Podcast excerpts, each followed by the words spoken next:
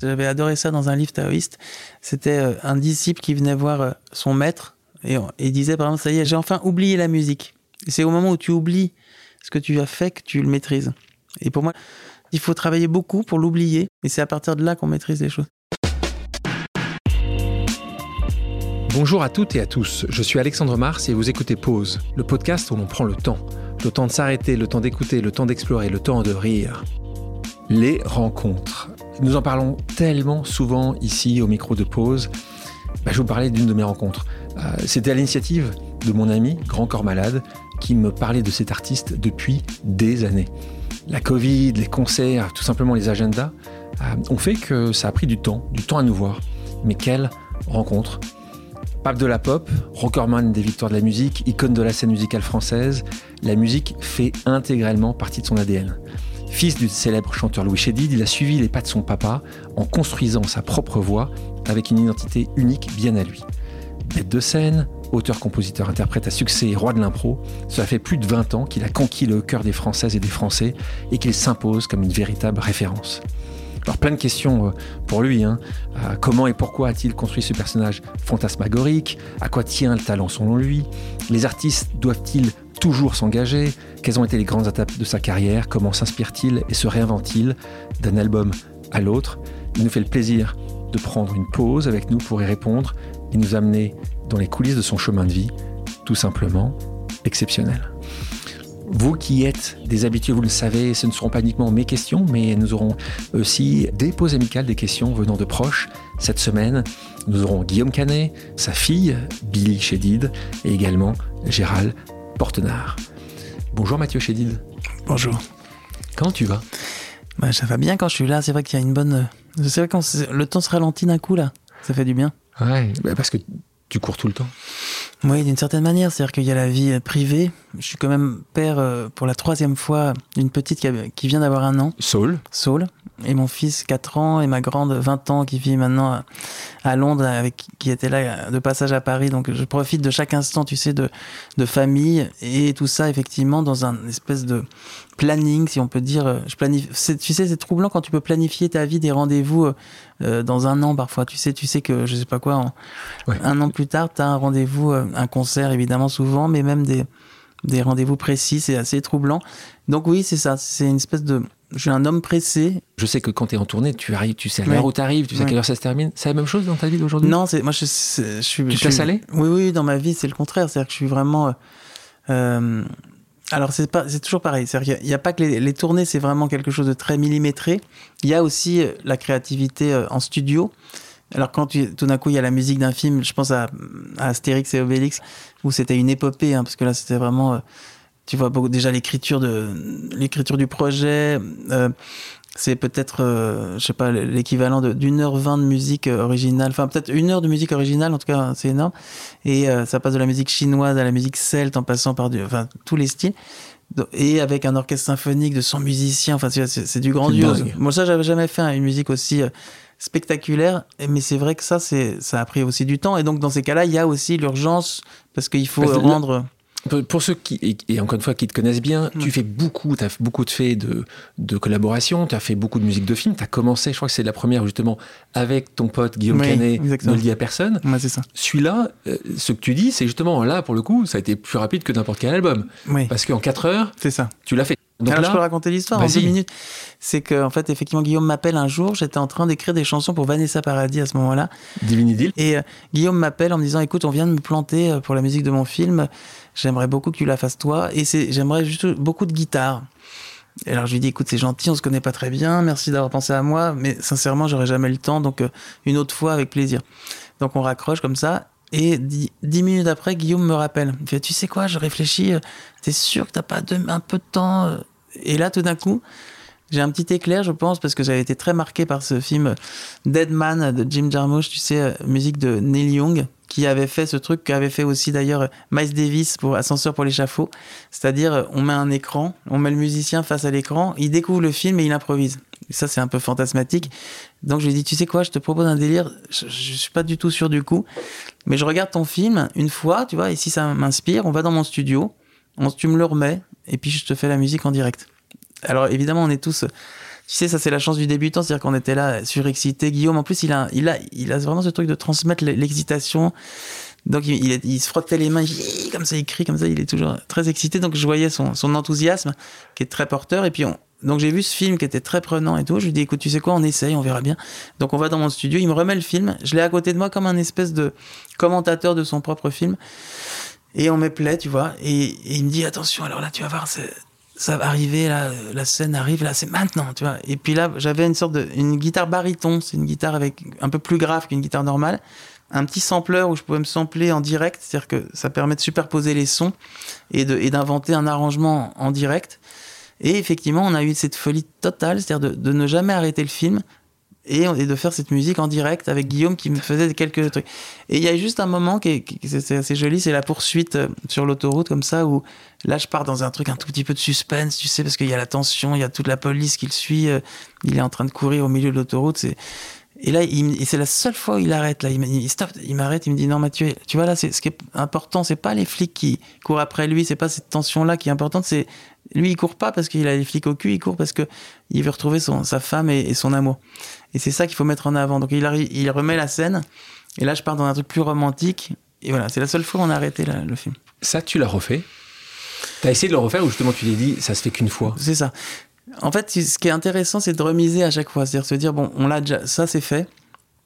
Donc, et, bon, en plus, en plus, le truc, l'ironie du sort, c'est que tu sais, quand euh, les producteurs ont vu le, le film avec la musique, était en plus, tu sais, souvent les, les copies de travail, ils te font la, ils te, font, ils te mettent la musique en mono, ça sonne pas super. Pas. En plus, ils entendent une un seul instrument un peu arty comme ça. Les mecs étaient, ils étaient effrayés. Ils ont été voir Guillaume, ils ont dit mais tu veux qu'on perde tout nos, notre public avec ça, c'est impossible. Donc ils lui ont dit tu changes cette musique immédiatement. Et donc Guillaume était persuadé que c'était bien. Donc il a passé. Donc il a dit écoutez moi c'est ça où je, je sors pas le film. Lui il peut être de mule comme ça.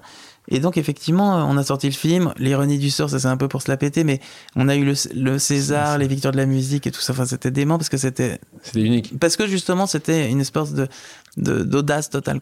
Boulogne-Billancourt, 1971. Donc tu nais dans une famille artistique, arty comme, comme on dit, fils de Louis Chédid, maman Marianne, que tu appelles Baya, tu as écrit une magnifique chanson euh, mm. euh, sur Baya, sœur euh, et frère, puisque tu as un frère, il s'appelle Joseph, tu as deux mm. sœurs, euh, Anna et Émilie. Mm. Euh, tout le monde dans le domaine artistique. Tout le monde. C'est vrai. ce, moi, ce qui m'a intéressé, c'est quand je vois ça et quand, quand, je, quand je vois ces, ces pochettes d'albums que tu montres dans tes spectacles de ton papa, j'ai l'impression que c'était bohème, on est dans les années 70, fin des mm. années 60. C'était vraiment comme ça, c'était la musique tout le temps à la maison, c'était c'était une culture pour que vous soyez tous autant artistes, les quatre, c'est picousé à ça? Je pense au côté un peu hippie, tu sais, c'est ma mère qui avait le sens de la fête et de la et de, l'amitié. Pas ton papa, pas, Ah si si aussi, mais, mais c'est ma mère qui était la plus festive. C'est-à-dire qu'on avait les maisons, on a beaucoup vécu à la campagne. Donc quand tu me parles de tout ça, je pense à mes parents en sabot, je pense au jardin fleuri, tu vois. Ils étaient vraiment hippies. Mais hippie, pas, pas cliché, quoi, juste, c'est une époque. époque. été journaliste et décoratrice. C'est ça, exactement. Donc, un sens aussi de, vraiment de, des lieux de vie, tu sais, elle sait, elle sait faire, elle sait créer la magie dans, dans un lieu. Et souvent, et le côté festif, c'est-à-dire que on s'est endormi plein de fois dans des fêtes, quoi, tu vois. Ou ça, je sais pas, comment dire, c'était vivant, quoi. C'était vivant. pas 7h30, les enfants, vous êtes couchés. C'est Alors ça, avec ça, nous. aussi, il y avait ce côté un peu plus. On avait une nounou qui s'appelait Doudou, Donia, qu'on adorait et qui, et qui s'occupaient beaucoup de nous parce que l'air de rien ils étaient très actifs nos parents. Donc on pouvait pas être abandonné à la campagne mais il y avait ce côté où on était pas livré à nous-mêmes mais il y avait ce sentiment de solitude aussi qui était intéressant. Donc on vivait comme ça euh, aussi comme mais euh, et avec ce côté vivant, parce que évidemment, c'était autant des copains, de, des photographes, euh, je sais pas quoi, décorateurs de ma mère ou des gens super sympas que, que, des, je sais pas quoi, plein de musiciens. Ah, les icos, ils étaient souvent là. Hein. Ouais, que ce soit des percussionnistes brésiliens, des, des guitaristes incroyables. Et, c'est pour ça que moi, bizarrement, mes super-héros d'enfance, c'est pas les artistes, c'est les musiciens. C'est. C'est ceux qui, qui m'ont le plus fait rêver. Pourtant, tu te. Tu, alors ça, moi, ça m'a étonné aussi. Tu t'es pas mis à jouer comme certaines personnes que je connais, qui sont mm. jouées à 5 ans, 4 ans, 6 mm, ans. Mm. Tu as attendu un peu plus tard, 13 ans, on reviendra là-dessus, mais euh, tu disais ça, tu aimais les écouter, mais toi-même, tu t'es pas mis à dire bah, je vais faire des percussions ou je vais faire de la guitare ou du piano, tu t'y es mis un peu plus tard. C'est vrai, c'est vrai qu'il y avait. C'est ma sœur d'ailleurs qui faisait du piano à, l'âge de 8 ans plus jeune. 13 ans, c'est assez tard, non? C'est vrai, c'est vachement tard, ouais. C'est tard parce que c'était. J'étais BD, moi, j'étais bande dessinée. Ouais, c'est ça. Donc je passais ma vie à dessiner des trucs, des bandes dessinées que j'inventais, des histoires, des personnages. Souvent, je mettais ma grand-mère, mais pas André Chédid, ma, ma grand-mère euh, Gilles Darras, qui était donc la, la maman de ma, de ma maman, et qui, euh, qui était aussi une femme assez géniale. Un peu, euh, elle aurait pu être dans des films, tu sais, de pas d'Hitchcock, mais en France, ça serait qui? Ça serait, euh, je sais pas comment dire. Elle avait une, femme très très belle, très distinguée, tu sais. Là, j'ai vu hier un film de John Ford qui s'appelle L'homme tranquille. D'ailleurs, c'est complètement suranné parce que quand tu vois le film, tu te dis qu'on est à changer d'époque complètement. C'est fou, le rapport homme-femme est dingue. Mais par contre, Et tant mieux. c'est ouais, ça c'est clair. Mais cette beauté de, de femme, tu sais, cette élégance là, c'était vraiment ma grand-mère maternelle. Darras, on parlait euh, d'André, là aussi il t'en parle souvent, Oui. à quel point elle est essentielle pour Mm, toi dans ta mm. trajectoire de vie. On parle donc euh, d'André. Euh, Chédid, ce qui m'intéresse d'André Chédid, c'est aussi la culture qu'elle t'a amenée, puisqu'André était d'origine euh, libanaise, Mm, euh, mm, euh, qui est parti au- en Égypte après, donc Ouais. euh, une maronite égyptienne. Là, pour toi, c'est important ces racines. tu le portes dans ton nom de famille, hein, de toute façon, mais, mais à quel point c'est important, à quel point ça a toujours été essentiel pour toi. C'est Ouais. et, et dans ce que tu joues, dans- raconte-moi ça. Tu sais, c'est aussi le, le magnétisme, le charisme des gens, l'aura. C'est-à-dire que. Et je crois que sincèrement, euh, j'ai été baigné par ça. parce que, que ce soit d'ailleurs du côté maternel et paternel. Parce que ma mère aussi a beaucoup de présence et tout ça. Mais, mais quand je vois mes grands-mères, que ce soit encore une fois Gilles, Darras, qui était une femme très très imposante, distinguée, mais un peu fragile à la fois. Mais tu sais, toujours. euh, je crois, son premier mari était un producteur de cinéma. Je me demande s'il n'a pas produit des films avec. euh, tu sais, Jean Gabin et des trucs comme ça, tu vois. Enfin, en tout cas, et elle était aussi, elle s'occupait de la galerie Maurice Garnier qui s'occupait de Bernard Buffet, tu vois, ce peintre. Et elle- donc elle était, elle avait des Bernard Buffet euh, chez elle parce que c'était son travail, tu vois. Donc, donc tu vois, c'est quand même de l'art aussi, c'était assez prenant. Et puis de l'autre côté, mon, mon- ma grand-mère André, mon grand-père Louis Chédid, qui s'appelle comme mon Comme père. Louis était- Seigneur. Ouais, Louis Seigneur, qui était quand même euh, à l'Institut Pasteur, euh, chercheur euh, assez puissant. Et, euh, Égyptien également. évidemment, ils étaient cousins germains, tu sais, mes grands-parents. Donc ils, ils se sont connus à, à 16 et 18 ans. Il y a d'ailleurs des livres de correspondance entre eux qui sont magnifiques. Et même un livre, euh, Mémoire vagabonde de mon grand-père, euh, qui, faut, qui est sublime parce qu'il raconte toute sa trajectoire incroyable.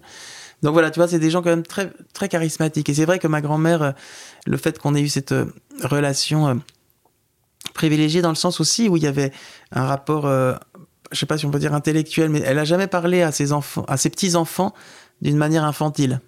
Elle nous a toujours parlé avec euh, beaucoup de, de tenue et de L'amour des mots. l'amour des mots et puis l'amour de l'échange. C'est-à-dire qu'elle était aussi curieuse de notre univers que nous du, du sien.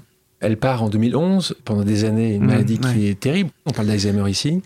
D'ailleurs, tu l'as très, très joliment exprimé. C'est ce moment où toi-même, c'est quasiment un soulagement. Oui, parce Euh, que d'ailleurs, tu sais, c'est troublant quand tu dis 2011, parce qu'à chaque fois, je, je, je me dis, mais c'est pas, c'est pas il y a si longtemps, alors qu'en fait, on l'a perdu bien avant. Bien avant. Parce que à chaque fois qu'on dit 2011, on dit, mais c'est- ça Elle paraît partie en très 2011, proche. ouais. Mais en fait, c'est vrai qu'on a dû la perdre, je sais plus, je j'ai pas le sens du, du temps, mais c'est en 2008. Enfin, Toi, tu fais partie des gens qui croient la vie après la vie? Effectivement, j'y crois. Comment C'est un peu le- l'idée de la, la, la foi, de la spiritualité, et non pas de la religion, parce que c'est Bien pas sûr. le même truc. Mais, mais c'est vrai que je- je- j'y crois parce que je vois que ça fait des belles choses, et que ça, et que c'est inspirant, et que ça, et que ça invente des belles choses. Donc dès le moment où ça m'inspire, j'y crois. Mais elle est revenue de voir, André, tu crois? Elle était revenue C'est certain, oui, j'ai plein d'anecdotes folles, euh, très mystiques et des choses vraiment troublantes. J'en ai, j'ai même des, des, des Même preuves vidéo. Ah, Ouais, je peux en raconter une qui était Une. folle. La tournée d'avant, euh, qui s'appelait la- le Grand Petit Concert. Donc, les tout débuts, c'était dans un zénith à Aix-en-Provence. Déjà, pour y aller, c'est la route de Bouc Bel Air, qui était quand même la, la maison euh, de leur, de, vacances de, de mon père enfant, donc de mes grands-parents. Et donc, déjà, c'était vraiment à deux pas de leur maison d'enfance. Donc, ça, c'est une chose. Et puis, le jour de la première, je crois bien, que- ouais, je suis même sûr, c'est le jour de l'anniversaire de ma, ma grand-mère. Mais elle était déjà partie depuis longtemps, parce que c'était il y a 3-4 ans. Et euh, je joue une chanson à un moment qui s'appelle euh, Si précis, qui est une chanson que j'ai faite sur ma grand-mère, où je raconte le jour où elle, où elle est partie. Et justement, euh, quand je décris d'une manière un peu évidemment opaque toute l'histoire que j'ai vécue, c'est un jour où j'ai allumé une, bougie chez moi en rentrant assez tardivement. Mais et, après, je me suis dit que ça n'avait pas vraiment de sens. J'étais seul chez moi, j'ai allumé une bougie, mais qui, ne servait même pas à m'éclairer. Et j'ai un coup de fil de mon grand-père euh, quelques minutes après pour m'annoncer qu'elle venait de partir. Donc il y avait une espèce de truc comme ça fou. Et donc, ce jour-là où je joue pour la première fois dans une grande salle, cette chanson, si précis. Euh, j'ai une mise en scène où j'allume, où je commence au piano, j'allume cette bougie. Et au, milieu de la chanson, je vais, je, je me déplace et je prends la guitare et je finis plus rock à la guitare. Bon, bref, ça c'est la chanson. Tout ça sur des vidéos de JR, sublime et tout. Et donc là, je le fais. Et voilà, le, et ça, ça s'arrête là. Et ça, c'est le premier, c'est le premier jour, jour du- de concert. Sauf qu'on s'aperçoit qu'à la fin, le concert dure 3h20, c'est 10 fois trop long. Et donc, le mec avec qui je bosse, Jérémy Lipman, un- qui m'aide à la mise en scène, me dit là, il va falloir enlever 6 chansons ou 7 parce que c'est beaucoup trop long ce spectacle. Et dans les chansons qu'on enlève, on enlève celle-là. Donc, en gros, cette chanson, on l'a jouée qu'une Une fois. fois. Et, et après, le, le, ce- le lendemain où je décide d'enlever cette chanson, il y a mon copain régisseur Phil qui, qui vient me voir et qui me dit Mais c'était comment t'as fait pour que, au moment où tu te dis j'ai soufflé la bougie alors que t'es à la guitare, la bougie s'éteint? Comment t'as fait ce truc-là? C'est dément. Je lui dis Comment ça? Je comprends pas ton truc. Et, et là, on retrouve la vidéo du. du- du- Ouais. Tu sais, parce qu'évidemment, on a plein de choses à caler. À chaque fois, je regarde les Tu vidéos pour. bien sûr, voilà. ouais. Donc, et là, on, et là, on regarde cette vidéo et je vois effectivement un truc complètement fou, mais je, je l'ai en plus, où On voit la, la, la flamme de la bougie qui, se, qui pendant, pendant le couplet se, se réduit d'une manière assez étonnante et s'éteint au moment du mot que je, en prononcé. Et il n'y a pas de vent, il n'y a pas de machin, il n'y a personne. Enfin bref, Bon, pour donner un exemple euh, un peu bétonnant. 13 ans, c'est à ce moment-là où tu vas commencer à gratter. Un jour, dans une maison de campagne, euh, Des souchons. des souchons. Tu commences à jouer euh, une- toute une Oui. nuit, t'as les doigts ensanglantés à la ça, fin de la ça. nuit. Grâce à David McNeil, qui est un grand copain de Souchon, euh, auteur de, de chansons et petit-fils de, de Chagall, le peintre. Voilà, ça. tu es entouré d'artistes. Et là, tu euh, te lances justement, tu parlais euh, des Souchons, c'est un petit gang en fait, et Mhm. c'est différents groupes que tu lances à ce moment-là. C'est Tam Tam avec Mathieu Bogert, c'est Ouais. les Bébés Fous, Ouais, les Poissons Rouges. ouais. Dans le marketing, les gars, vous n'étiez pas très très, euh, pas très très haut. Hein. Euh, mais en fait, t'étais Julien Voulzy, tes potes, hein, Pierre Ouais, Souchon. C'est. Et, et- et vous faites ça. Et c'est marrant d'ailleurs, parce que vous le faites justement euh, avec une pression certainement très sympa, parce que vous avez 14 ans, donc, ou 15 ou 16 ans, donc c'est encore sympa. C'est quoi tes inspirations musicales à ce moment-là? Il y en a une seule. Que toi, t'es guitariste là, tu chantes pas. Non, non, je dois faire vaguement des chœurs et encore, même pas. Qui chante là à ce moment-là? C'est Pierre, Pierre Souchon plus. Pierre? Et euh, peut-être. euh, bah, Julien, à l'époque, chantait un peu. Il y avait aussi Antoine Benguigui, le fils de Jean Benguigui, qui était un super pote à moi et qui devait chanter un peu aussi. Euh, et en fait, bizarrement, on avait une influence majeure, les Beatles. Donc en fait, on a fait quand même nos premiers concerts, c'était essentiellement 80% des reprises des Beatles. Et après, quelques chansons comme euh, Comment faire une bonne bouillabaisse, qui était un de nos tubes. Euh, Ça, c'est pas, pas mal. ouais. Et c'était- c'est toi qui écrivais? Tu composais, t'écrivais? En fait, moi, tu sais quoi, j'étais, quand même un. J'étais euh, très timide à la fois et, c'était plutôt Pierre Souchon qui était plus leader que dans sa nature. À ce moment où vous faites des concerts ouais, ou- on a- ouais, en fait, on a, on a dû à travailler euh, dans le parking de la, de la rue où euh, vi- vivaient les Souchons. Tu sais, ils avaient un- là, là où il y avait les voitures, et on avait mis un, un petit studio de répétition, on répétait dans ce truc-là, dans un box. Et, euh, et, et ce qui est drôle, c'est qu'au bout de six mois, même pas quoi, six mois de, de balbutiement de musique, on a commencé à faire un premier concert dans une cave voûtée de, du, du deuxième euh, mari de ma, de ma grand-mère Gilles Darras, donc du côté de ma mère, et qui était euh, architecte des monuments historiques et qui avait des bureaux dans des caves anciennes de Saint-Paul à Saint-Paul, tu sais, euh, dans le Marais, donc des- un endroit sublime. Incroyable. Et donc notre premier concert, c'était euh, Charles Souchon, donc qui maintenant s'appelle Ours en tant qu'artiste, qui, qui avait 8 ans et qui était le présentateur du, du concert, et avec euh, Pierre, Julien et d'autres T'avais quel âge toi à ce moment-là? Moi j'avais donc, c'est ça, 13 ans et demi, 14 ans, hein, c'est les premiers concerts. Et ce qui était drôle, c'est que notre premier public, c'était, si je me trompe pas, mon père, Alain Souchon, Michel Jonas, je ne sais pas s'il y avait Laurent Voulzy. Et, euh, et d'ailleurs, ce qui était, petite anecdote, Michel Jonas a vu deux concerts de moi, celui-là, quand j'avais donc 13 Ouais. ans et demi, et euh, le, Récemment. bon, le dernier, là, au Zénith, où il m'a- il m'avait pas vu entre temps, et c'était assez choquant pour lui. Ouais, je pense qu'il a dit, il y, a- il y a eu des progrès. toi, tu étais très timide. Ah ouais. Euh, physiquement, c'était compliqué. Ouais. Euh, Aujourd'hui, on appelle ça le bully parce que Oui, t'étais un petit peu. On m'appelait Gradouble à l'école. Ouais, Gradouble. T'avais un peu d'embonpoint, c'est ça ça. Et les gens peuvent être assez méchants. Et puis, t'avais une voix que t'as toujours qui fait son ça. succès, qui est une Mm. voix euh, euh, qui est une De voix femme, hein, de euh, femme mûre aujourd'hui. mais- de femme. Mieux. Ça, ça, souffrance euh, forte. Oui. Oui, c'est vrai que c'était pas facile tous les jours, hein, parce que c'était.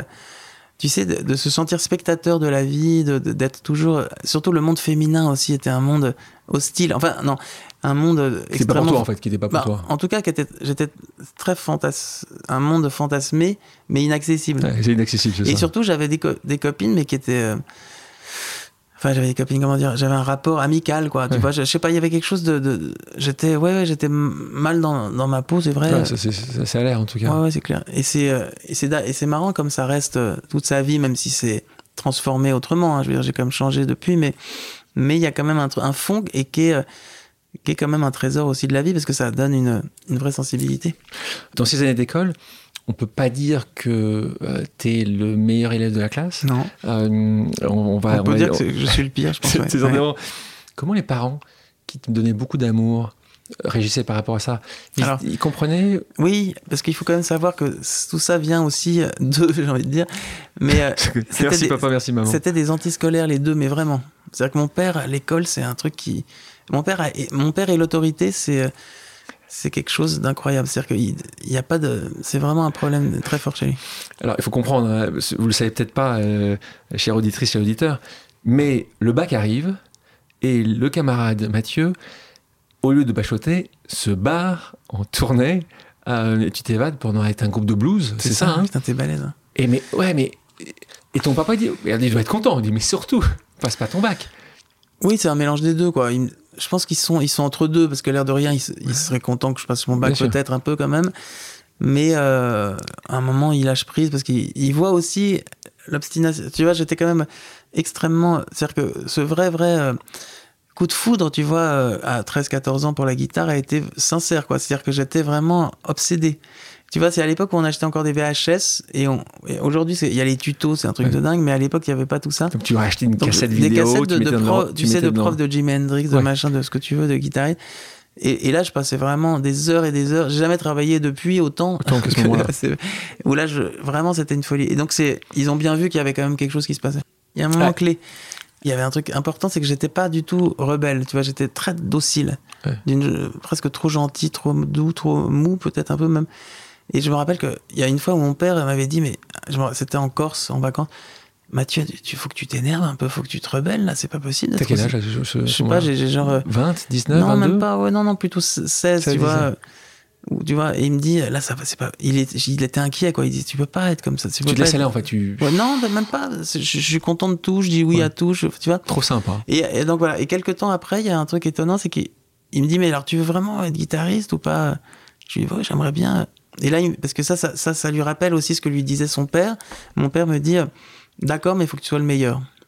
Et là, carrément, ça m'a choqué. Parce que moi, j'étais dans un trip de juste de, de, nourriture, enfin, tu vois, de passion, mais de pas de, de, compétition du tout, tu vois. Le meilleur. Voilà.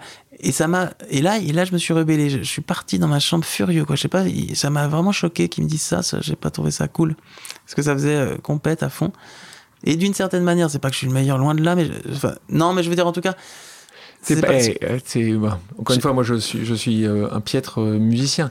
En tout cas, les gens que je connais, ils considèrent que tu es dans la liste, tu es quand même tout en haut de la liste. guitariste. Oui, oui, oui, oui, oui c'est ça. D'ailleurs, quand je parle de ça, je pense, oui, je pense sais, à la guitare. Hein. guitare là. Mais, c'est sûr que disait ton papa, il faut que tu sois oui, meilleur. Ça. Tu penses que quand tu dis c'est, on a tous un moment, ça, certainement, on a tous un moment clé. Ouais.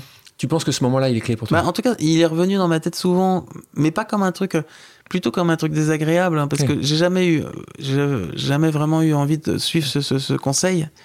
Et mais, mais, je vois qu'en tout cas, alors meilleur, c'est toujours délicat, hein, mais en tout cas, excellent. Voilà, non, mais en tout cas que, que ça m'a poussé sans, inconsciemment peut-être. Tu vas quand même dans la meilleure école de hmm. musique au monde. Tu pars aux États-Unis, tu vas à hmm. Berkeley, tu reviens, tu viens guitariste, tu te construis un autre toit. Hmm. En 96, hein, tu es encore tout jeune tu commences à écumer euh, les scènes, et là tu travailles sur l'album De Billy the Kick, hein. c'est ça hein, le premier, et, donc là, c'est là, c'est c'est le premier M. Hmm. il est comment d'ailleurs T'as une photo du moi je, je l'ai pas vu. je, me vois, mais je sais pas quelle première fois. La première fois tu qui n'est pas, qui est pas du tout le M qui est aujourd'hui sur scène. Hein. Ça, Non, parce qu'en fait, là, c'est un concours de circonstances. C'est quand, effectivement, euh, je sais plus, alors c'est un peu lointain, mais je sais plus comment s'appelle la chanteuse de Billy the Kick, enfin ça me reviendra, mais, mais euh, elle m'appelle parce qu'elle doit savoir que je m'appelle M, mais c'est le début. Et le concours de circonstances, c'est que dans son, dans son, dans son espèce de trip un peu fictif un peu, tu sais, c'est presque un opéra rock son truc. Il y a un personnage maléfique qui s'appelle M, qui est un peu comme M le maudit, je, Ouais. je pense plutôt. Et donc elle, elle, et donc elle s'est dit, bah, génial, c'est M qui va faire M. Enfin, tu vois. Donc, mais- et moi j'étais à mes prémices de tout ça. Je pense qu'il y a un espèce de concours de circonstances. Mais là, c'est un espèce de M qui est dans l'univers de Billy the Kick. Billy the Kick. Ouais. Tu commences comme M. Ce M-là, justement, il avait déjà cette, cette coiffure. Il était, Alors pas tu- encore, non. Ni, ni le cap, Non, avait- c'est quand j'ai vraiment commencé à. En fait, M vient d'un truc assez marrant, c'est que j'avais euh, dans, dans une cave, euh, tu sais, vers euh, Saint-Michel, près des quais, le quai de la Tour. Non, comment dire Près de la, la Pérouse, tu vois, la Pérouse, le le, restaurant. le restaurant. Bah, il il y, a l'immeuble qui est juste derrière, là, un rue des Grands Augustins, là, il y a un de mes super potes, Pierre Bocheron, avait une cave euh, ouais, au sous-sol et on allait répéter tout le temps là avec Jérôme Goldet, plein de potes euh, qui sont toujours mes grands amis d'aujourd'hui. Et là, on, effectivement, euh, c'était, ça donnait d'ailleurs, on emmerdait la cave de, de la Pérouse parce que quand on jouait trop fort, ça allait, ils venaient nous voir. Et là, on a, euh, on a fait vraiment euh, nos, armes. Et là, j'avais monté un groupe avec Manu Leduc, Jérôme Goldet et Pierre Bocheron. C'était à la grande époque Red Hot Chili Pepper, tu sais, funky euh, rock. Euh, et là, et, et le Manu, moi j'étais plutôt guitariste dans ce groupe. Manu avait dit on va s'appeler M. C'est un groupe qui, qui n'a fait que des répétitions, même pas un seul Pourquoi concert. parce que c'était, il se disait ça sonne bien, Manu, M, je sais pas quoi. Ah, c'était peut-être plutôt, plutôt Manu. c'est ça. C'est dingue. C'est ça. Et donc, en fait, ce truc n'a jamais existé. Et quand moi, j'ai commencé à faire mes chansons, je me suis dit, mais en fait, M, c'est. Ah non, parce que lui, M, c'était pas son nom. C'était, en tout cas, c'était le, le groupe, le nom du groupe. Oui, le nom du groupe. Et Mais en tout cas, voilà. c'est Manu, Ah bah, c'était mais le, le, le lead de chant, c'est Ah, complètement, chanteur. complètement. Et donc, euh, et, et j'ai appelé Manu, je lui ai dit, tu sais quoi, voilà, je fais mon truc. J'adorais m'appeler. Mais lui, évidemment, il avait pas du tout le concept de, de, de la, ni de l'amour, ni Non, de la. De, ni- de Manu, quoi. Ouais, c'est ça. Mais, et donc, je l'ai quand même appelé. Et donc, j'ai tout, je me rappelle sur mon premier disque, il y a merci à Manu pour le M, parce que c'est quand même venu de là, quoi. Il revient de voir temps Manu, tu dis, Il est adorable, ce mec, j'adore.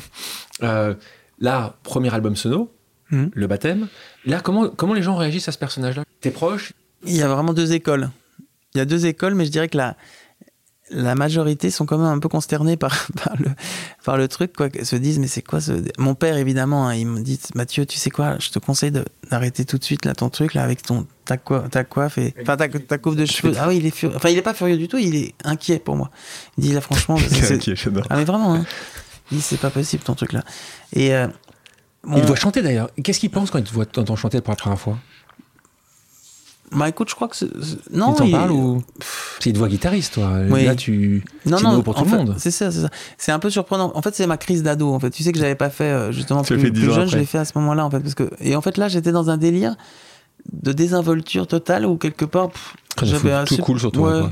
Revenons sur ce premier album. C'était pas loin de Oui, pas très bien se passer ça, quand même. hein. C'était pas évidemment des grandes salles et tout, mais sur scène, Ça se passait ça toujours s'est très bien. super. Ouais. Alors même s'il y avait pas grand monde, hein, il y a même des concerts où on allait dans la rue en demandant aux gens de rentrer dans la salle parce qu'il y avait 10 personnes dans la salle. Les premiers concerts évidemment, mais quand même il y avait un truc de, qui existait sur scène, tu vois.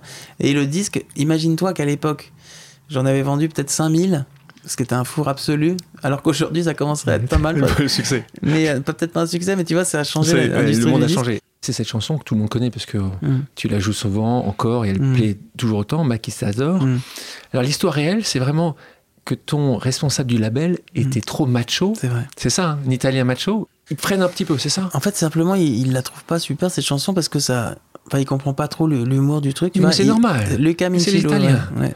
D'ailleurs, le père a son âme parce qu'il est, il nous a quittés euh, d'une manière assez. euh, que je, je- je Ok. l'ai perdu de vue avec le temps, mais, mais euh, enfin, bref, c'était une histoire un peu trouble. Mais donc ce trouble. côté macho, lui, il comprenait Ouais. pas en fait. Il, Il disait, comprenait mais- pas et puis il, il m'a dit ah non non ça tu tu peux pas faire ça et, et puis en fait j'étais convaincu depuis le départ que c'était la chanson à sortir et il voulait pas la le faire et donc ça a été toute une histoire mais jusqu'à ma sœur qui a presque produit le clip La financer. l'a financé parce que euh, la maison de disques voulait pas donner euh, trop d'argent pour, pour. et la euh, Laurence Twitou donc était la directrice de- du label euh, tu sais en plus pour moi c'était extraordinaire j'étais chez deux labels qui étaient le label de d'Erita Mitsuko des Négresses Verses d'Ayam de Ouais. Ça veut dire, il de- parlait, il de- parlait- il te- c'est sûr qu'il te, il te parlait comme pour ton premier album, c'était la c'est classe. pas mal quand même C'était beau. Donc c'est pour ça que et elle elle a juste dit un truc euh, sans y croire une seconde mais elle a dit par contre il faut que ça, faut que faut que tu fasses de la danse dans ce dans ce clip. Donc on avait juste ce petit brief là. Mais d'où elle pense à ça?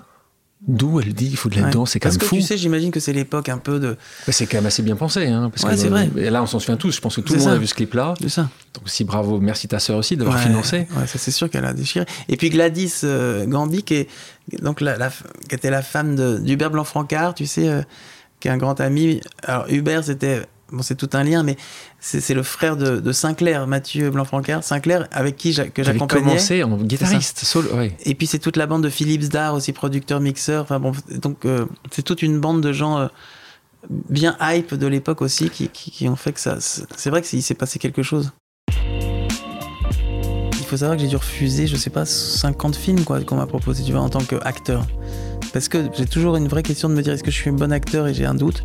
J'ai toujours eu peur de ce truc un peu euh, ascensionnel du chanteur qui commence à être acteur. Je crois que je crois que je supporterais pas être un très mauvais acteur. Tu sais, la justesse, pour moi c'est tellement euh, obsessionnel. 99, tu sors ton deuxième album, Je dis M, euh, qui contient de nombreux succès. Je dis M, Onde sensuelle, Monde virtuel. Je dis M fait partie des chansons cultes. Ta voix est exceptionnelle, donc. Alors ça j'ai du mal à y croire, tu vois encore. Toi, tu crois pas Ouais, ouais, Ah, putain, tu me dis qu'encore aujourd'hui, t'as Ah du ouais, mal à y croire. vraiment. Ouais, tu peux pas savoir, mais c'est vraiment pas un fou machin. J'assume complètement le côté, tu sais, euh, euh, d'avoir une voix singulière, et ça, c'est ça qui me plaît vachement. Mais dire que je suis bon chanteur, ça, c'est un- il y a une différence entre les deux. vois. C'est dingue. Mm. Ça, moi, ça, je... ça me fascine ce que tu me dis. Ouais, mais c'est pas de la. Tu vois Non, c'est pas de la fausse modestie, ça, je, le- je le- je le sens et je le, et je le sais. Euh, donc, auditrices, auditeurs, nous n'aurons pas. Ah, si tu veux, je peux, peux essayer. Tu peux essayer? Je peux- Genre, je dis aime et je le sème sur ma planète. Je dis aime comme un emblème. La haine, je la jette. Je dis hum. Mais tu vois, ce qui est intéressant, c'est que je chante comme je joue de la guitare. Ouais. C'est-à-dire que je chante comme, euh, comme on fait du blues, tu sais. Et quand, quand j'ai pas la guitare, c'est comme si j'avais pas les repères du chant. Enfin, c'est, c'est- mais en tout cas, moi, je, moi, je kiffe. Euh, Mathieu, je te propose maintenant une pause amicale. On a demandé à quelqu'un qui te connaît, on leur a dit est-ce que tu peux nous poser une question sur M? On écoute. Bonjour Matt et bonjour Alexandre. Merci pour cette invitation et mes meilleurs voeux pour cette nouvelle année. Matt, il y a plus de 20 ans, tu as créé une chanson qui est incontournable, que ta grand-mère a écrite, André Chédid, et qui disait ceci. Je t'aime et je le sème sur ma planète. Je t'aime comme un emblème, la haine je la jette. Je voulais savoir aujourd'hui en 2023, quel serait ton nouveau message Quel serait le message que tu voudrais transmettre aux générations à venir euh, Celles qui t'aiment, celles qui t'aimeront. Et, euh, et voilà, c'était ma question. Euh, je vous dis à bientôt. Au revoir. Quelle belle question. Gérald Portenard, qui te connaît depuis 20 Incroyable. ans, vous étiez au départ parents d'élèves, ensemble, avant qu'ils te vrai, rejoignent, qu'ils fassent les coiffes, qui, un artiste, quelqu'un de... Ah oui, magnifique. Et puis, Profondément il humain. m'a vraiment beaucoup aidé sur le côté, sur les looks. Tu vois, l'évolution de, de M à partir de Mister Mystère avec cette coiffe en plume incroyable jusqu'à. les coiffes. Hein. Ouais, ouais, la coiffe ça. de rivalité, Exactement, beauté. elle est sublime. Et c'est un artiste. C'est un artiste et puis c'est un ami et puis c'est vrai qu'on a cet échange, c'est-à-dire que j'ai toujours un tout petit peu l'intention première et tout ça, et il arrive à la transcender, enfin c'est très beau. Et belle question. Ouais, c'est une belle question. ouais. Message que tu voudrais transmettre aux générations futures? C'est vrai qu'il y a un truc assez tr- troublant avec ce jeu d'IM, c'est que, qui sont les mots de ma grand-mère, c'est que c'est comme tu dis, on, vie- on vieillit ou on grandit avec ses chansons. Et euh, c'est comme quand tu relis un livre ou que tu revois un film euh, pour la huitième fois, tu, tu vois pas, t'as pas les mêmes messages, t'as pas les mêmes choses. Et ce jeu d'IM, par contre, ça c'est certain, tu vois, par rapport à un Machistador, qui est, c'est- je sais pas si on peut dire qu'il est daté, mais il est, il correspond à, à un état plutôt de vieil adolescent ou de, de jeune adulte. Enfin, Ouais. Tu vois, je d'IM, ça c'est vraiment l'intemporalité. Et ça, c'est c'est les mots de ma grand-mère. C'est-à-dire que ma grand-mère a toujours eu cette, cette chose de, de, tran- de transcender par ses mots, la simplicité de ses mots, la puissance de ses mots, etc. Et je d'IM pour ça est assez troublante parce que qu'est-ce- comment dire mieux quelque chose d'é- d'évident qui en plus est totalement lié à, à mon incarnation et à mon, à mon, à mon personnage. porte- à mon personnage, mon porte-bonheur, ce M. Euh, je me rappellerai toujours le jour où je lui ai demandé euh, de m'écrire une chanson en lui disant, elle m'a donné, elle m'a demandé un thème, je lui ai dit M. Mais je même pas M, aimer, hein, je lui ai dit M, la lettre M. Et elle m'a envoyé par fax cette chanson en une heure après. hein. Et justement, aujourd'hui, ce serait que si tu demandais à André, Ouais.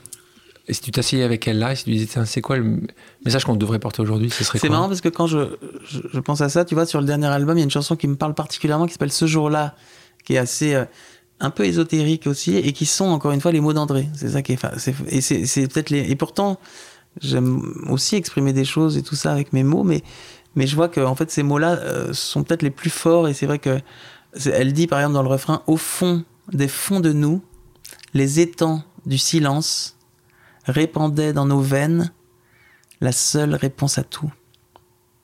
Donc faut aller, faut, là faut, faut méditer sur ce genre de phrase, mais mais c'est pour te dire que ça va peut-être c'est peut-être plus adulte dans le sens où il faut aller chercher. C'est pas une phrase aussi directe que je disais, mais je le sais. Mais par contre c'est euh, puissante. C'est peut-être que c'est peut-être voilà, je suis peut-être plus dans ces univers-là. On rentre sur cette partie des collaborations, ça intéresse les gens qui nous écoutent. Collaboration très connue, Vanessa Paradis, guitariste. Moi, ça m'a amusé aussi ça, me dire à un moment ou à un autre, toi qui commences à être connu, qui est apprécié, aimé, là tu dis, tu sais quoi, je vais être juste guitariste mm. sur la tournée de Vanessa Paradis. Ça montre quand même euh, peu d'ego, ou pas d'ego du tout, euh, une certaine humilité, une vraie amitié pour Vanessa Paradis également. Ouais, et le mot qui vient, c'est une liberté. Parce qu'on se met dans des carcans, tu sais. Quand on, souvent, on se dit, bah non, je suis chanteur, je vais pas être ah, guitariste. Alors, euh, pourquoi? C'est un peu comme euh, pas mal de choses que j'ai pu faire euh, dans ma vie, comme un peu un, ouais, je sais pas si on appelle ça de la naïveté ou de la, ou de la, ou de la liberté ou du naturel, mais en tout cas de faire les choses sans trop réfléchir. Et c'est souvent là qu'on marque les gens d'ailleurs collaborer avec beaucoup d'artistes, je vais en citer quelques-uns. Évidemment, Johnny Hallyday, ça, mm. c'est certainement un, moment, même bah si c'est quand même la légende absolue. C'était rigolo, parce que ça, je peux en parler deux secondes, parce que c'était. 2011, je crois. Ouais, c'est ça. C'était sûrement, le, je pense, le disque le plus, euh, le, plus grand échec commercial de Johnny Hallyday, c'est cet album, je crois. Parce qu'en fait, c'est. Comment tu l'expliques? Alors, je l'explique de façon très claire. parce qu'il y, a, y a encore. Si, parce qu'en fait, d'une certaine manière, euh, honnêtement, je pense qu'il y a un truc on a fait cet album dans une désinvolture totale. On a écrit l'album en, deux semaines et demie avec, avec des potes. Euh, on a été l'enregistrer à Los Angeles, vraiment à l'ancienne, comme un trio euh, digne de Jimi Hendrix. On enregistrait tout en direct. Il y a des moments de musique et de voix de Johnny qui sont peut-être dans ses meilleurs moments de musique. Franchement, je vous le conseille, genre un morceau comme Guitar Hero. Il y a des quand ça envoie, putain, c'est un truc de fou. Par contre, on a écrit les textes comme ça, hyper à l'arrache. Enfin, c'était il y avait ce truc de liberté où il y avait parce que moi j'avais toutes les mecs, les maisons de disques et tout. Moi j'avais dit à Johnny, tu sais, euh, j'avais pas forcément envie de faire ce disque avec lui, sachant que j'avais pas cette culture là. Il a, il a vachement insisté, et puis j'ai adoré le mec, et mais c'était un peu honteux d'en parler comme ça parce que j'avais un, beau, un respect fou pour lui, mais j'avais pas forcément une envie de faire ça. Je lui dis, écoute, tu sais quoi, un peu comme j'ai fait avec Guillaume, genre, on se fait un délire, on fait un album comme ça, et puis, par contre, moi, tous les trucs, je lui parlais comme ça, tous les trucs véreux, là, de maison de disques, des mecs que je vois autour, moi, je, ça m'intéresse pas, sinon, je me barre direct. Donc, c'est où on le fait tous les deux, là, comme ça, avec les potes, ou moi, ça m'intéresse pas. Et ça, il a aimé que je lui parle comme ça, parce qu'il a vu que c'était vraiment sincère. Et donc, en fait, c'est le disque le plus libre que Johnny était au taquet pour ce album. Le plus bon échec et le plus grand échec parce qu'évidemment c'était pas du tout l'attente ni des professionnels ni, de personnes et en même temps j'ai envie de te dire euh, tant mieux c'est pas grave moi c'est pas je cherchais pas à faire des, succès Par Johnny, on, parle, on parlait des Beatles tout à l'heure, tu as fait le fils, euh, parce que tu as été une collaboration avec Sean Lennon. Ouais, euh, tu as fait Oxmo Puccino, tu as fait Thomas Bengalter des Daft Punk, ça aussi c'était. Euh, bah, c'est quelqu'un que je, que je suis depuis très longtemps. C'est un peu une bande de copains, tu vois. Je l'ai connu plus ou moins bien, tu vois, au début. Donc on, on, se suit depuis des années. Et c'est pareil. Alors c'est marrant parce que lui il me disait, tiens, tu veux pas, on pourrait faire des trucs des fois ensemble si tu veux. Et moi, je, il me disait ça au moment où il venait, de faire de Get Lucky et tout. Je lui dis, mais. Et moi, ça, moi je suis impressionné. Et plus que ça, je suis un peu gêné. Tous les gens qui sont extrêmement euh, euh, sollicités, je sais pas, je me, je me sens picassiette de tout d'un coup euh, bosser avec ces gens-là. Donc en général, ça me tétanise. Et donc, j'ai, donc je disais, ouais, non, t'inquiète pas, et tout ça. Donc, je refuse. C'est pas que je refusais, mais tu vois, il y a un jour, il s'est même engueulé, il, m'a un peu engueulé, il m'a dit, mais Mathieu, pourquoi tu veux pas. Sois simple un peu, arrête tes conneries. Donc, c'est comme ça qu'on a fait deux morceaux ensemble et c'était un bonheur. Euh, secret, parce que collaboration, tu es très souvent sollicité, tu refuses plus que tu acceptes. Est-ce qu'il y a, une, il y a, il y a un secret là-dedans ou... Euh? Il a, il y, a, déjà un rapport humain, évidemment, évident peut-être un peu de snobisme parce qu'il y a des gens, par exemple, tu vois, qui m'ont demandé, mais j'ai quand même une culture, j'ai quand même une, une, histoire, donc je peux pas tout d'un coup faire, je peux pas te balancer des noms, mais faire des, des, trucs qui sont trop loin de moi. Et pourtant, je peux apprécier humainement ou même, pourquoi pas musicalement, des, des trucs. mais il y, a des- il y a des limites où je peux Ouais. pas y aller, quoi. Ouais. C'est pas, pas pas, pour moi. Euh, Donc, mais ça, c'est ouais. Euh, Question aussi par rapport à. De nouveau, c'est ce qui peut intéresser les gens qui nous écoutent et c'est ce que tu leur permets d'avoir, c'est justement les choses qu'ils ne savent pas. C'est un peu qu'est-ce qui se passe derrière. Euh, on va en parler sur la création dans quelques instants, euh, sur les concerts. C'est passionnant de savoir comment Mhm. tu crées un concert. C'est c'est incroyable de, de- de le voir. Mais avant, sur les paroles, toi. euh, les paroles, tu les écris pas tout le temps. euh, euh, comment tu, comment, Oui. c'est ce, ce système de paroles? À quel moment tu dis tiens cette chanson là c'est moi qui vais la porter, c'est quelqu'un d'autre qui va la ça. porter? Écoute, en fait, en général, ça part essentiellement de la musique, euh, une chanson. Il y a des, des exceptions, mais Tu composes à chaque fois? C'est sou- la plupart du temps quand même. Ouais, presque à chaque fois. Oui, à chaque fois. Sur Parfois, le dernier tu- album, par exemple, est-ce qu'il y en a que t'as pas composé? Euh, non, par exemple, tu vois, sur Fellini, la chanson Fellini, j'ai repris, euh, des, des simples. j'ai repris en tout cas la mélodie de, de Mozart sur un, passage, tu vois, et c'est ça qui m'a. En fait, ça, l'histoire est simple, c'est que mon, mon fils de 3 ans à l'époque avait un petit synthé de- d'enfant, tu sais, et il y, y a des chansons programmées parfois.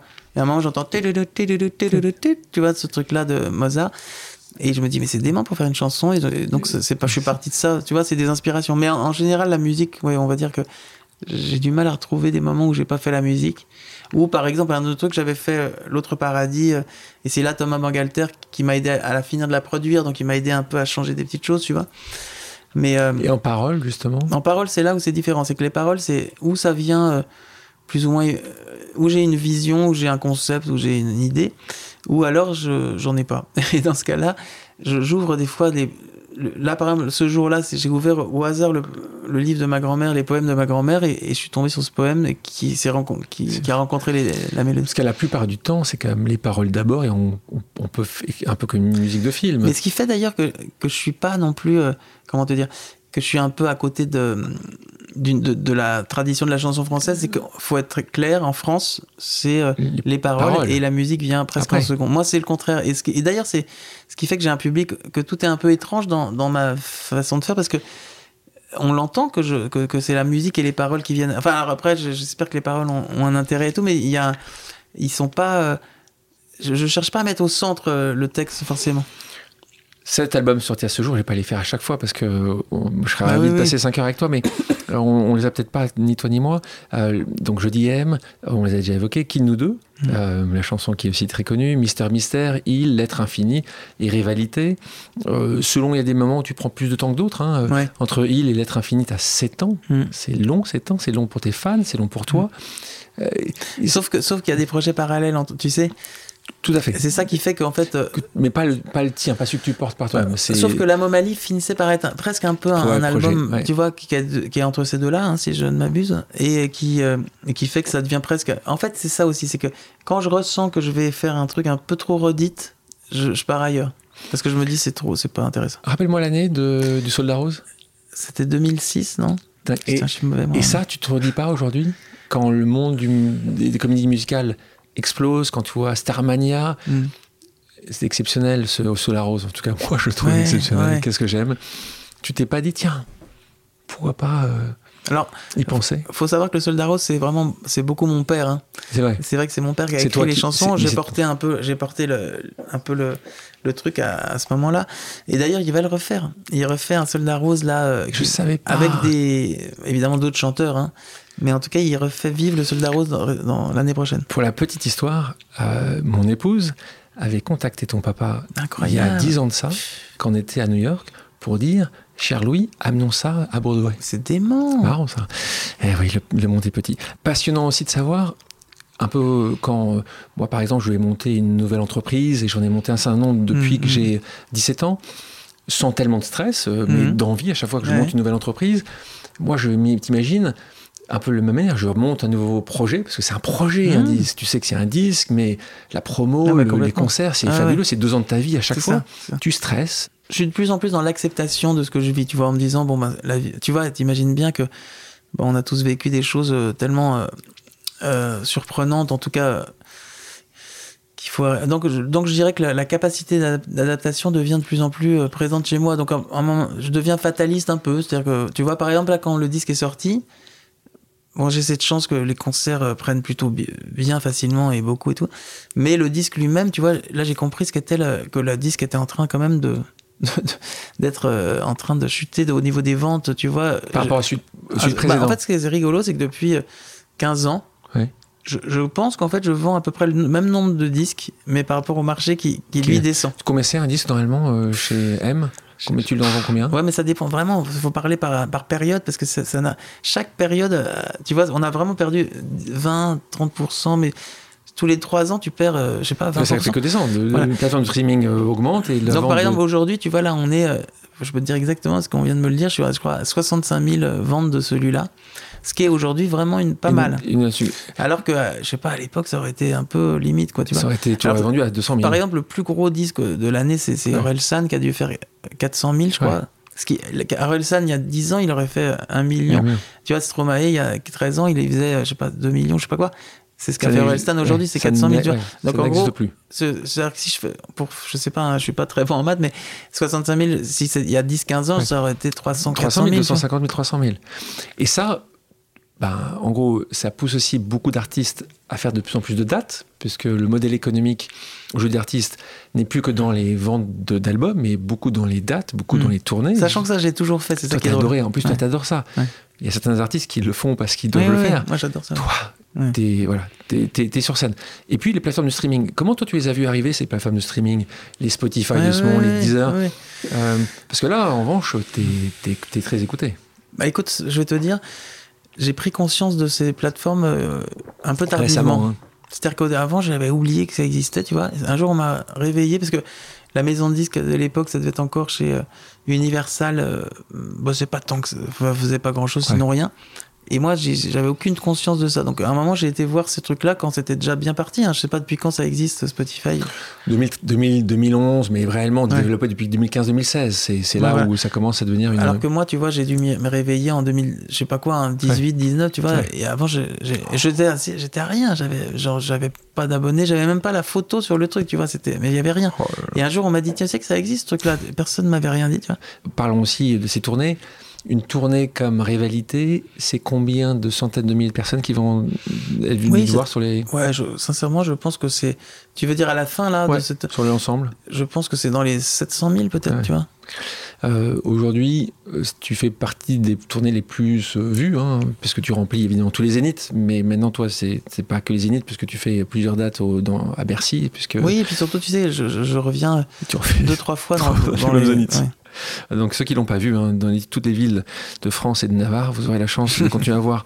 Euh, Mathieu, on parlait des paroles tout à l'heure. Il y a une chanson que j'aime beaucoup mm. dans ton dernier album, c'est La langue des oiseaux. Mm. J'ai creusé. Et on parle d'alchimie. Mm. Et mais qu'est-ce que l'alchimie? Donc là, c'est plutôt de parler. Et, en fait, euh, je vais débriefer un petit peu. Euh, tu as eu un moment une rencontre avec euh, quelqu'un que tu aimes beaucoup qui s'appelle Patrick Burenstenas. C'est ça auteur conférencier dans le domaine de l'alchimie. Et donc, tu regardes cette conférence, Naissance et Renaissance, tu le rencontres en mmh. Suisse. Ensuite, tu peux, pour nos auditrices unitaires qui, mmh. qui ont peut-être du mal à, à, comprendre le concept d'alchimie, expliquer ce qu'est l'alchimie. Et puis après, si tu as 5 secondes, soit pour nous donner les, comme ou nous le chanter comme tu veux, les, les, mots qui, qui, veulent dire beaucoup de choses. Mmh. Non, écoute, effectivement, c'est un monde en fait. C'est-à-dire que je suis tombé, euh, une amie un jour, euh, c'était à l'époque où je faisais la tournée de la famille chez tu sais, cette tournée familiale qui était aussi assez puissante hein, dans le genre émotionnel. D'ailleurs, dans ces, années-là, tu as eu cette tournée-là, hein, très ça, importante. c'est ça, exactement. Et c'est vrai que c'était touchant. Et donc, après un concert à l'Olympia, je crois, il y a une copine qui m'envoie cette conférence d'un alchimiste. Alors là, à cette époque-là, je me dis conférence d'alchimiste, ça me fait pas rêver, je sais même pas trop ce que c'est.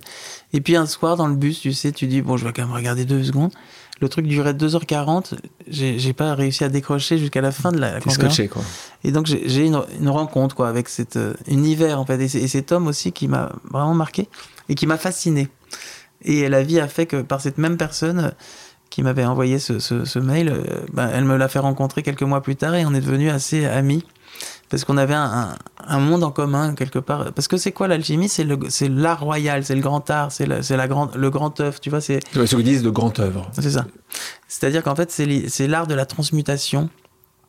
Qu'est-ce que la transmutation? C'est l'idée non pas de transformer, mais de transmuter, c'est-à-dire de, de, de, de, changer même l'essence même des choses et d'arriver à ce que... Alors c'est évidemment cette espèce de mythologie, tu sais, de transformer le plomb en or. Mais en fait, d'une certaine manière, c'est la métaphore de transformer euh, le, la prose en, en, en vers, c'est-à-dire d'arriver à quelque chose. De, en fait, l'image c'est quelque chose de, de moyen, oui. de, de quelconque, Mais même, en quelque chose même de beau, plus que moyen, de chaotique. de chaotique. Tu vois, même de, de vil, quoi, de, de, mauvais en bon presque. Tu vois, de... donc c'est vraiment quelque chose. Et, et c'est autant dans la vie de tous les jours, c'est-à-dire l'énergie dans laquelle on est, que par la musique. Tu vois, ou alors typiquement la- les concerts. Tu vois, les gens arrivent dans une certaine énergie dans une salle et ressortent dans une autre énergie. C'est une transmutation. Après, c'est infini. hein. On peut en parler très longuement parce que c'est fascinant. Là, On va faire, on va faire un podcast que là-dessus. Ouais, pourquoi pas. Il n'empêche, pour continuer sur la langue des oiseaux, pourquoi la langue Oui. des oiseaux? La langue des oiseaux était la langue effectivement employée par les alchimistes, qui était une langue codée, tu sais, Siffler. euh, sifflée, et en même temps avec euh, cette espèce d'art des mots. Par exemple, quand ils entendaient euh, les mots avaient une signification secrète, tu vois. Et euh, dans la, la mort, pour eux, c'est ils, entendent immédiatement l'âme hors, l'âme hors de, du corps. Tu vois, c'est l'âme qui sort du corps, donc c'est l'âme, la mort. Dans naître, la naissance, naître, ils entendent la négation de être, non-être. Parce qu'ils s'aperçoivent que dès le moment où on est, on n'est plus dans l'être, on est dans le paraître. Et etc. Et donc c'est infini, c'est- c'est persé- persévérer. Percez et vous verrez. Quand on persévère, en fait, on, on finit par, euh, par coup, comment dire, euh, par, euh, on est dans des couches un peu d'in- d'inconscience comme ça, et on les perce les unes après les autres. C'est comme ça qu'on peut voir. Tu, premier couplet? C'est ça. Chante, tu peux même pas Alors, chanter. attends, tu, peux... parce que je tu sais que je l'ai pas chanté depuis longtemps. Je te le dis, Ouais, c'est ouais, pas mal. bien sûr. Une alchimie soudaine dans ces notes qui s'enchaînent, une pensée mélodique portée par la musique. L'inspiration sécrète, l'essentiel du sens et du son, une vibration discrète dans les mots, l'émotion. Tu sais, la langue des oiseaux est comme celle des anges, quand le sucré et le salé se mélangent. Ce ne sont pas de vulgaires allusions, ni de rimes étranges, parce que ça, ça les déprime, ça les dérange, mes anges. Persévérez, percez et vous verrez toutes ces choses que l'on ne peut plus voir. L'air a changé, l'heure a sonné, derrière ces voiles illusoires. T'as trois enfants. Si je te demande lequel tu préfères, tu me dirais mais, mais t'es fou. T'as un album que tu préfères Quelque chose qui te raconte une autre chose, une rencontre, une naissance. Oui, Euh, je vais te dire, en général, ce qui est plutôt bon signe, c'est que l'album que je préfère est celui C'est que, je, dernier. que je vis. euh, ouais, Ouais. parce que je suis, parce que j'aime je suis un, un fils du présent et que j'aime, euh, tu vois, vivre l'instant. Tu sais, il y a beaucoup de, d'acteurs qui disent Moi, je regarde plus jamais mes films après. Oui. Toi, tu- tu pourrais écouter, t'aimes bien écouter Alors moi, j'ai- chansons alors c'est drôle, c'est que je me suis rendu compte qu'il me fallait euh, un, un- timing de 5-6 ans pour pouvoir réécouter les, les- En fait, je suis en détestation généralement du, de l'album que je viens de faire parce que je l'ai trop écouté et je vois que les défauts. Mais tu vois des défauts. Et, mais après, quand le, le temps passe, c'est la nostalgie du moment et là, tout d'un coup, je, c'est comme un bon vin, c'est je le vois différemment. Parle de scène, de bête de scène. hein. Tu sais même pas te transformer. Alors évidemment, les gens qui te voient là. oui, ils- parce que on peut pas comprendre ça. Ben, je pense qu'il y a beaucoup de gens qui nous écoutent qui t'ont déjà vu au moins une fois. C'est fou d'ailleurs. Tu le vois dans, quand tu poses des questions au début de tes concerts. T'as quand même beaucoup, beaucoup de gens qui étaient là il y a 10 ans, 15 ans, 20 ans. Et puis beaucoup qui viennent pour la première Beaucoup fois. c'est un bon mix. hein. C'est Ouais. très étonnant à chaque fois. C'est vraiment moitié-moitié. Ouais. C'est assez incroyable. Parfois, je me demande, ils ont levé la main deux fois. C'est ça, c'est ce que je me dis aussi, je. C'est assez bizarre. Euh, euh, comment tu te prépares? Là, à nouveau. Nous, on sait pas ça, tu vois. euh, on n'a pas rarement 10 000 personnes ou 5 000 ou 2 000 qui nous attendent. T'as encore le track Alors le track est manifesté euh, d'une d'une certaine manière, mais j'ai envie de te dire malheureusement non, parce Ouais. qu'en fait je, je trouve ça super le track Ouais. et, des fois ça Quasiment m'en- plus. bah, c'est-à-dire qu'en fait c'est toujours pareil. Dès le- quand c'est le début, bah, il y a beaucoup Ouais. d'incertitudes, j'ai j'ai le track de me dire ça peut tout foirer, même si aujourd'hui j'attends l'erreur avec un aussi j'aime bien l'erreur parce que je sais que quand un truc foire, je vais pouvoir jouer avec, tu vois. Tu, tu l'erreur. Donc en fait, c'est un peu l'impro l'erreur pour toi. Bah oui c'est ça, Ouais. Il faut savoir aussi hein, euh, que, que Mathieu, dont ses équipes qui sont des, on en parlera dans quelques secondes, des, des, des musiciens renommés ou très bons, Mm. parfois il peut arriver, comme n'importe qui, peut avoir une erreur, une note, un départ un peu trop tôt. Oui. Toi, tu peux l'entendre, le sentir, Mm. le garder dans le coin de ta tête, et quand le concert se termine, quand tout le monde se félicite, tu peux aller voir euh, Mm. euh, un de Tu m'as vu faire ça ou pas? Tu peux avoir un de tes musicos, tu te- tu t'en souviens la chanson numéro. Enfin, ça, ah c'est oui, ça même- c'est sûr. Mais c'est pire que ça. C'est qu'en fait, le truc un peu euh, schizo, c'est qu'en fait, je, je fais ça, mais avec tout. C'est-à-dire que j'ai vu que la lumière s'était pas allumée à ce moment-là. J'ai vu que là, le truc était. La porte est fermée un peu trop vite d'une seconde, que là, le truc. Et je vois ça pour tout. Le, le Ouais. costume, tiens là, il faut absolument qu'il refasse ça parce qu'il a boutonné trop, trop loin son machin. Enfin, tu vois, Et c'est. dans ta vie de tous les jours aussi ou justement pas du tout Alors c'est ça qui est dangereux, c'est que ça délave, ça, peut ça, arriver. ça dérive un peu sur ma vie et je deviens pas psychorigide, mais, mais des fois le, gigantisme du détail finit par se, se, se passer dans ma vie. Rituel pré-scène, post-scène, t'as un rituel avant? Oui, Tu dois embrasser quelqu'un, tu dois penser à quelqu'un, tu dois un texte à quelqu'un? Non, je, je, fais- je dois faire une sieste. Mais toujours, hein, j'ai- pas fait un concert depuis des années sans faire une sieste avant. arrives, t'arrives à t'endormir à chaque fois J'arrive à, à- alors parfois c'est 5 minutes, parfois c'est une heure. Parfois, t'as, un retard pour le concert pour ça, on va te réveiller ou pas? Non, je, je- je me débrouille toujours pour. Mais, mais ça, ça m'est déjà arrivé quand j'ai vraiment poussé à l'extrême de me lever euh, 20 minutes avant le concert et d'y aller direct. C'est un peu tôt peut-être. le, le, euh, le- le post, post-scène, la douche, éliminatoire, Ouais. le- tu descends, tu, tu ouais, ouais. T'es tellement haut quand tu sors. C'est ça. En général, j'ai mon ami euh, Ossine euh, que tu as croisé. Hein. Bien sûr, aussi, coach, coach de vie, C'est euh, ça. Alors lui, il aimerait pas qu'on dise ça parce que c'est d'abord une vraie amitié, tu vois. On est potes, quoi, tu vois. ami. Mais c'est vrai qu'en tout cas, on, on partage. Vous avez commencé comme ça, on va dire ça comme ça. Il a ça, commencé comme ça, un coach d'abord pour t'aider, pour, euh, pour faire que tu sois en forme. Tu l'étais plus trop il y a quelques années de ça. Bah non, non, je l'étais pas du tout parce que je, je faisais pas de sport vraiment, tu vois.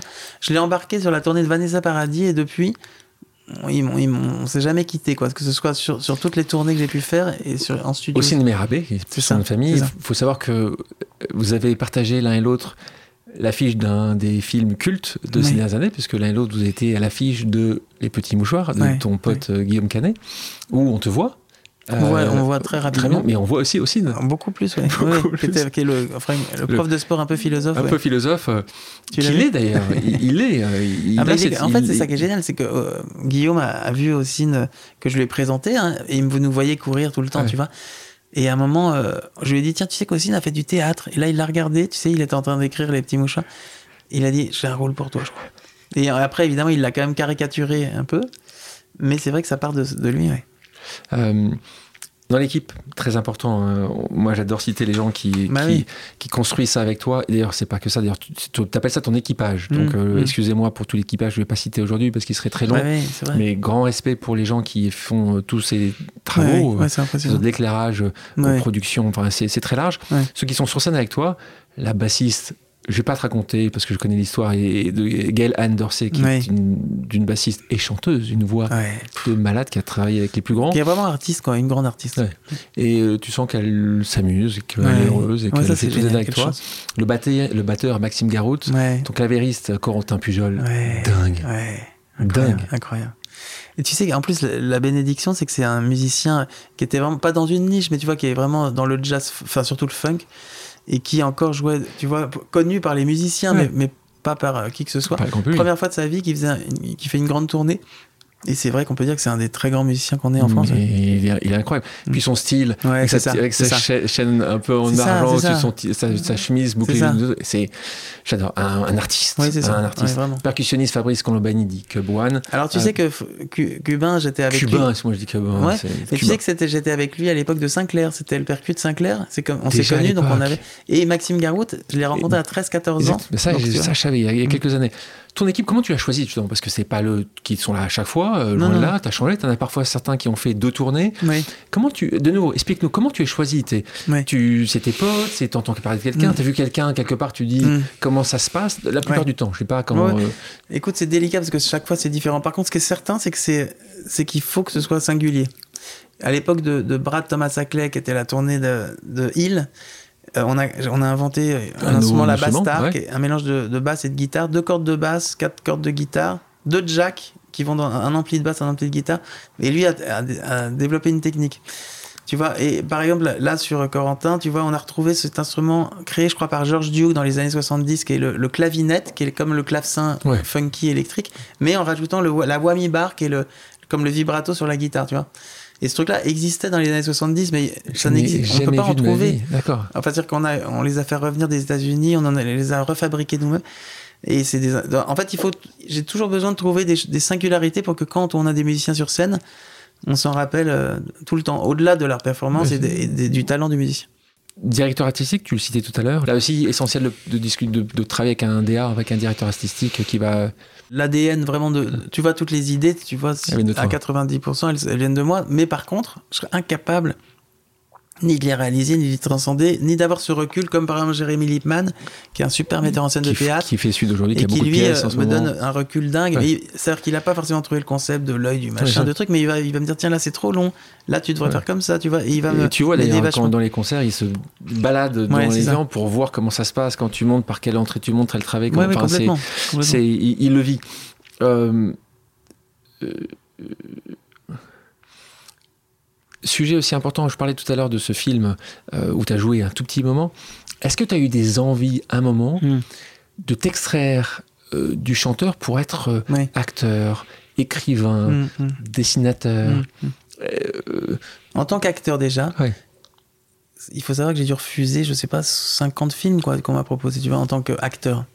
Parce que premièrement, j'ai toujours une vraie question de me dire est-ce que je suis un bon acteur et j'ai un doute? Légitime en fait, Voilà. légitimité. J'ai toujours eu peur du, tu sais, de ce truc un peu, euh, un peu comment dire, ascensionnel de- de- du chanteur un peu à- pas à succès, mais enfin tu vois, qui commence à être acteur. Je crois que je crois que je supporterais pas être un très mauvais acteur. Je trouve ça terrible, un mauvais acteur. Je suis étonné que ton ami Guillaume Canet n'ait pas réussi à te convaincre. à Alors par exemple, tu vois, un exemple, hein, je, je crois que peu de gens le savent, mais les petits mouchoirs, Ouais. le rôle d'ailleurs génial de d'un des acteurs, euh, ça va me revenir, euh, Laurent Lafitte. Ouais.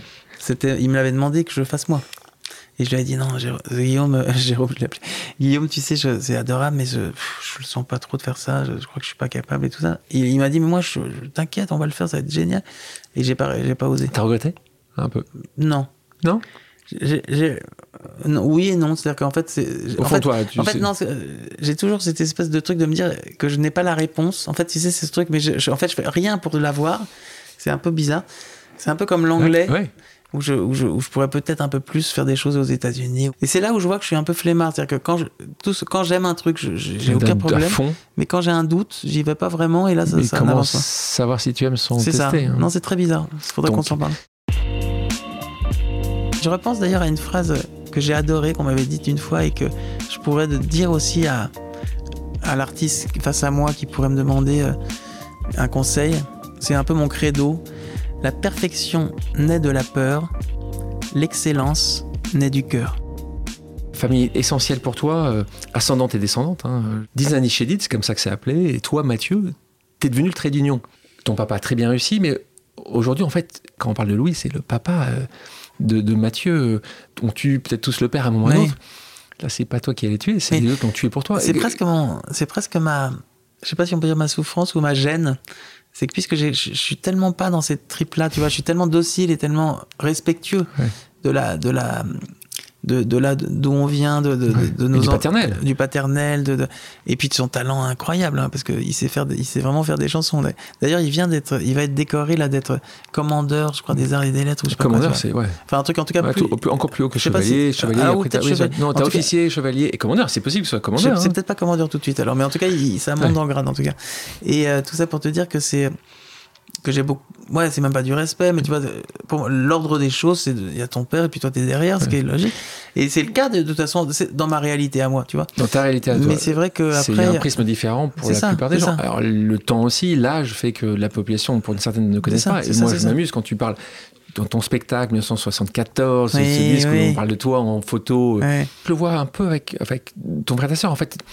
Et j'ai l'impression que cette tournée-là, d'ailleurs, tu leur redonnes, en fait, de la grande visibilité. Tu le fais inconsciemment, tu le fais consciemment pour ça. Tu parles de la tournée de la famille Oui. Ouais. Ouais, c'est vrai qu'en fait, c'est pas, c'était à la fin de ma tournée euh, d'avant, donc euh, avant cette tournée familiale, donc ça devait être Île, où j'avais invité à Bercy. euh, on s'était dit, tiens, un peu spontanément, tiens, on va finir en faisant, je sais plus quelle chanson c'était. Peut-être, on ne dit jamais assez aux gens qu'on aime qu'on les aime, cette chanson nouvelle. Et on s'est dit, tiens, on va aller, on finit le concert tous les quatre, là. Tu vois, et on a fait ça, et, c'était fou l'ambiance qu'il y a eu, Ouais. les gens, l'émotion, le machin, c'était n'importe Et donc, après ce truc-là, on s'est dit, quand même, il se passe un truc fou quand on est ensemble. Une famille qui joue ensemble, c'est- pas courant. Et moi, c'est tout ce qui est pas courant me, me, On a compris. Tu vois, guitariste de Vanessa Paradis, euh, faire la fusion de la- Ouais. du Mali et de la pop. Enfin, je dis pas que ça se fait pas jamais, Ouais. mais en tout cas, c'est c'est bien ça. Moi, j'adore j'adore ça. Et donc là, et donc là, évident, l'évidence de faire cette chose-là, d'abord parce qu'il y a le, le, le trésor de pouvoir euh, transmettre une émotion en famille. C'est comme donc ça déjà, je pense que c'est une évidence. Et avec le répertoire de mon père, de mes frères et sœurs, de moi, etc. Il y avait quelque chose d'évident. Et euh, donc, donc, je suis toujours porté d'abord par cette évidence artistique, tu vois, et émotionnelle et, et, symbolique et tout. Et après, évidemment, que si ça pouvait en plus mettre en lumière mes leur frères et sœurs, le- tu vois, mon père euh, qui était déjà quand même très très, mais en remettre encore un peu plus sur lui c'est s'il marrant, fallait, c'est marrant tu on sent une, une- on sent une. T'as raison quand tu dis une gêne, c'est marrant même Oui, c'est là. ça, hein. c'est le mot. hein. Billy, ta grande, Mm. eh ben, elle déroge pas à la règle. Ouais. Artiste, une voix euh, Ouais. exception quand Singulière en plus. singulière. Et quand tu la vois arriver, comment t'as réagi toi? Par rapport à ton papa justement. Non, alors moi déjà, je me sens. J'ai un truc en moi que j'ai vraiment soigné, c'est la culpabilité. Tu sais déjà la culpabilité de pas avoir assez de temps pour mes enfants, de, de faire trop de trucs, de machin. De... Donc, euh, donc une la culpabilité fait partie. Et mon rapport aux enfants et à l'éducation, il y a- y, a souvent ce truc de dire est-ce qu'on est à la haute? Ça, c'est les parents, ça je pense Classique. quand même. Donc ça, la culpabilité fait partie malheureusement de moi. Elle, elle est soignée hein, parce que j'étais avant, c'était. Tu peux pas savoir. Je, tu sais, je fais partie de ces gens qui sifflent quand ils passent le, la douane ou comme s'ils avaient fait une connerie alors que tout va bien. Tu sais, C'est là où t'arrêtes le douanier. c'est évidemment là qui t'arrête. Donc, euh, donc j'ai ce truc de culpabilité. Donc je dirais que bizarrement, par rapport à ça, j'aurais plus tendance à me dire merde, parce que j'ai amené ma fille euh, sur scène, euh, elle m'accompagnait, tu sais. Alors je me rappellerai toute ma vie d'un concert à, à, à La Réunion, l'île de la Réunion, où tout d'un coup.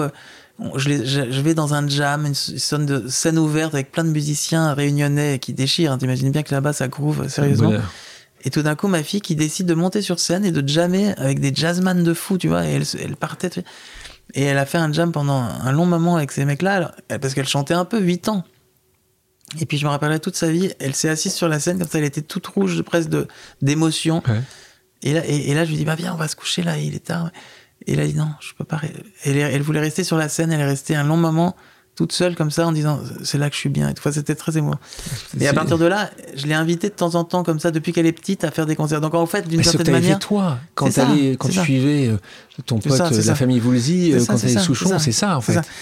Et d'ailleurs, j'avais amené mes, frères et sœurs, pareil, sur scène, Ouais. très petits Très, aussi. très jeune. Donc là où mon père d'ailleurs aurait tendance à dire fais pas ça c'est un peu trop là de Ouais. tu vois tu les exposes ils ont rien demandé c'est pas cool Ou tu, ou lui il va, il, va, il être gêné quoi il ça le gêne un peu alors que moi je trouve ça naturel simplement et donc en tout cas ce que je veux te dire c'est que si elle chante euh, j'y suis un peu pour quelque chose donc c'est vrai que je pourrais pas lui dire après euh, j'ai ni, ni envie de lui dire soit la meilleure ni envie de lui dire euh, fais autre chose tu vois je la laisse vivre sa vie On va faire une pause artiste, Mathieu. On va découvrir ensemble tes goûts. Le chanteur ou la chanteuse de ta génération que tu écoutes en boucle. je pense à Beck j'adore Beck Ton musicien ou ta musicienne préférée?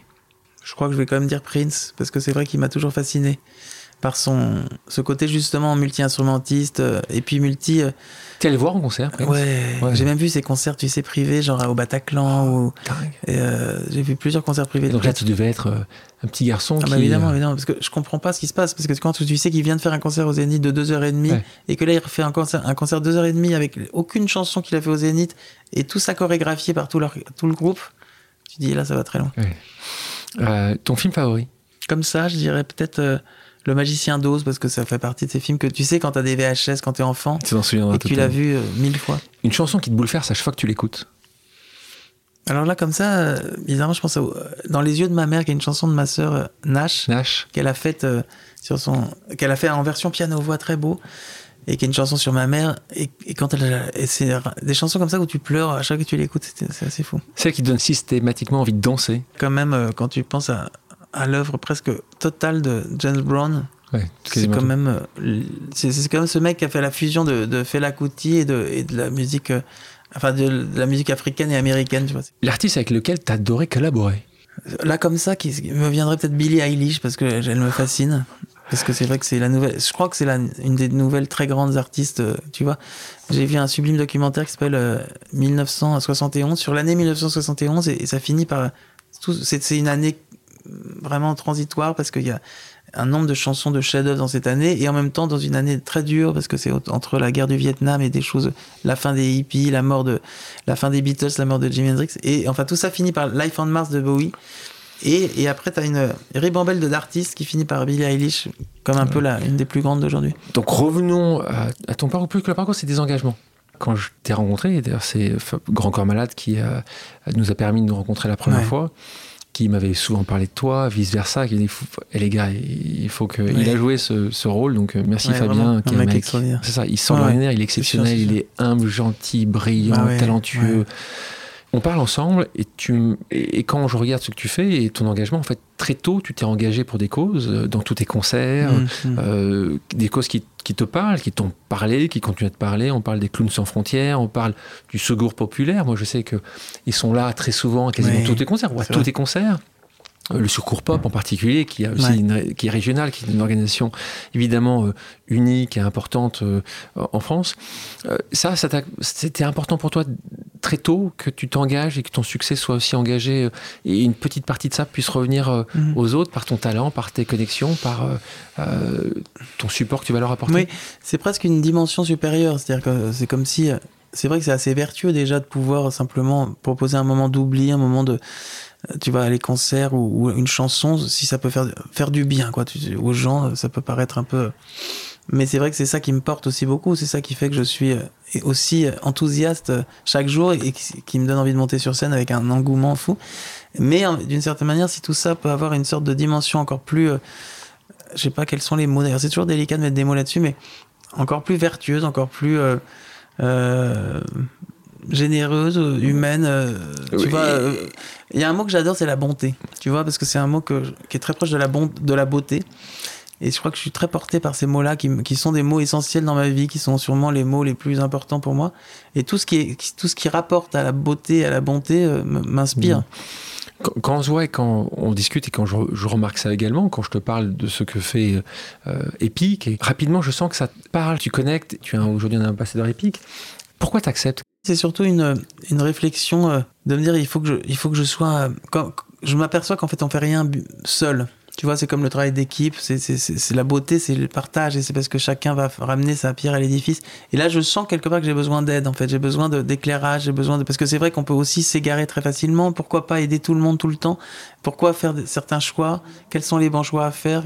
Euh, Soyons tu vois. Et quand on va un peu trop vite dans, dans ces, dans ces métiers-là, on a besoin de- d'experts, en fait, qui nous aident à, à préciser cette pensée-là, parce que on a cette sensation dont tu parles ça en souvent. T'as ça en toi. Sans moi, mais surtout, je- je- tu sais, cette sensation de se dire, mais on fait évidemment beaucoup. Tenter de faire un peu plus. Ouais, tenter de faire un peu plus et de se dire que c'est peut-être le. En tout cas, c'est certain qu'à à mon âge, euh, c'est le moment vraiment de passer un cap, tu vois. On parle de ces sujets dans le dernier album de nos camarades Grand Corps Malade, Ben Mazu et Kedelfai, qui s'appelle Éphémère. Ils ont écrit une chanson, ils l'ont euh, ils l'ont jouée, et j'aimerais euh, qu'on écoute un extrait Ouais. qui s'appelle La Cause. Ils m'ont dit pourquoi tu parles pas de ça, pourquoi tu t'engages pas? Tu vois bien qu'il y a une urgence, pourquoi tu rentres pas dans le débat? Alors c'est ça les artistes, hein, ça fait genre ça se questionne. Mais dès qu'il faut prendre position, ça y est, y a plus personne. On m'appelle pour mettre mon nom sur des tas de pétitions. On me force à mettre tout un tas de bonnes causes en compétition. Et pourquoi aux élections t'as pas choisi ton candidat? Viens pas te plaindre quand tu verras dans quel monde ton fils grandira. Justement, est-ce que toi, par rapport à ça, tu as essayé d'en parler euh, Quand on en parlait tous les deux, tu me disais, tiens, sur ça, il faut absolument que j'ai tel pote, telle copine qui puisse, en euh, puisse me rejoindre. Pour toi, c'est un sujet aussi de clan. En sachant plus, tu vas pouvoir partager ça mieux. Il y a aussi artistiquement, tu vois, moi je, je- je suis dans un monde assez. euh, J'ai l'impression que la poésie fait partie d'un engagement, tu vois. Je dis souvent que je suis engagé poétique, poétiquement et que c'est euh, et que la- là où tu vois euh, Fabien Corps Malade c'est- ou, ou certains artistes sont beaucoup plus directs dans leurs propos, tu vois, c'est c'est- ça y va droit au but et c'est ça qui est hyper fascinant. Moi, des fois, j'ai cette frustration là, c'est-à-dire que dans mon dans ma musique, je vais pas je vais parfois, mais je vais toujours le le faire à travers des métaphores, de la poésie, un truc un peu plus op- pas op- opaque pour certaines Indirect, personnes, dire indirect. plutôt. Est-ce que, parce que c'est ma sensibilité, je, je serais pas trop capable, je crois, d'être aussi direct, même si j'aimerais l'être de temps en temps. Euh, Est-ce que la chanson, justement, où tu as été le plus direct, selon toi? Bah, d'une certaine manière, Billy, justement, parce que là, je parle sans. Là, tu vois, j'avais envie de ça. C'est-à-dire, tout d'un coup, de me dire, tiens, puisque je suis jamais vraiment ancré dans un réel euh, absolu, euh, Billy, c'était ça. Je me suis dit, bah, je vais parler de ma fille, je vais, des petits mots, au coin de- au- tu vois, euh, vraiment de ce que j'ai vécu avec elle, sans phare, sans, avec assez peu de métaphores, quoi, un truc un peu Direct. plus dire. Donc, tu vois, je- c'était une envie très claire que j'ai conscientisée en disant, voilà, je vais essayer d'être très direct. Euh, Et par rapport aux, Oui. aux autres, par exemple, tu as fait souvent la tournée des Enfoirés? Non, ça, ça, j'arriverai pas, pas à ton faire truc. ça. Non, alors parce que justement, elle porte bien son nom de temps en temps. C'est-à-dire que je trouve que c'est ce truc dont, dont il parle là, tu vois, c'est-à-dire de, de se dire qu'à un moment, c'est se briller.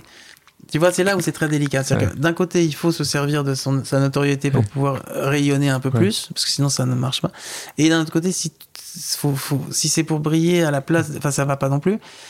Enfin bref, tu vois, c'est délicat. ça, ça et, et quand, et quand tu, tu mélanges showbiz avec euh, ça, ça, ça me- moi, ça me fait, ça me, ça me crée des, des angoisses. Même si, évidemment, quand j'ai croisé Renaud euh, avec Bonheur il y a pas si longtemps et qu'il me reparlait de ça à l'époque de Coluche et de, Ouais. et de Goldman, évidemment, là, ça avait du sens. Tu que- quoi. mais, mais c'est plus du tout le cas. Ouais. Donc ça, c'est moi, c'est presque l'antithèse. C'est direct. Ah bah moi, je- moi, pour moi, l'enfoiré porte bien leur nom et je le pense. Et pourtant, j'ai des amis là-dedans que, que j'aime bien, tu vois, qui font ça. Tu détiens le record du nombre de victoires de la musique reçue. Tu as composé donc écrit sept albums à succès, des albums live, des BO que tu as composés, des concerts en carton, 700 000, 1 million de personnes chaque, chaque fois, chaque tournée, 20 ans de carrière dans l'industrie. Qu'est-ce que tu espères maintenant pour la suite de ton aventure musicale? C'est vraiment ça. C'est-à-dire comment ancrer ça dans un réel un peu plus euh, concret. C'est-à-dire comment euh, être d'une certaine manière plus engagé, mais euh, tout en sans jamais, tu sais, se se trahir, c'est-à-dire trahir sa, sensibilité, sans jamais euh, essayer d'être quelqu'un d'autre que, que soi, tu vois, mais, mais arriver à ce que à, ancrer ça dans un réel, tu vois. D'ailleurs, j'aurais des grandes questions à te poser hors, Oh, micro. hors podcast, mais parce que j'ai Tu devrais m'interviewer des en vrais... fait. Ouais, avec plaisir. Non, ça me ferait plaisir. Mais j'ai vraiment des, des vraies questions existentielles presque là-dessus, parce que je pense qu'il y a vraiment un, un- Je le vois à travers, tu vois, des Aurélien Barraud, des Edgar Morin, des gens qui, qui vraiment m'inspirent, et, et- et je vois bien que la poésie est, est au centre de- des réponses de, de- de notre monde, tu vois. Donc je pense qu'il y a vraiment un... un- il y a vraiment un lien très évident, mais comment trouver sa juste place là-dedans? Parce que c'est trop facile d'être à côté de la plaque. Et, euh, et donc c'est ça mon obsession, c'est la justesse dans ce, dans ce monde en fait. Est-ce que parfois, je t'entends, c'est vrai, parfois je me dis, tu te poses, tu, poses beaucoup de questions, Oui, euh, alors que moi je te vois évidemment. Alors évidemment, tu as tellement travaillé ces concerts, ces albums que ça paraît facile, alors que tu t'es posé des milliers de questions en amont. en fait tu sais quoi, c'est toujours pareil, c'est que je, je me... C'est un peu très taoïste, j'avais adoré ça dans un livre taoïste. C'était euh, un disciple qui venait voir euh, son maître et, il disait par exemple, ça y est, j'ai appris j'ai enfin appris la musique, enfin j'ai enfin oublié la musique. C'est au moment où tu oublies ce que tu as fait que tu le maîtrises.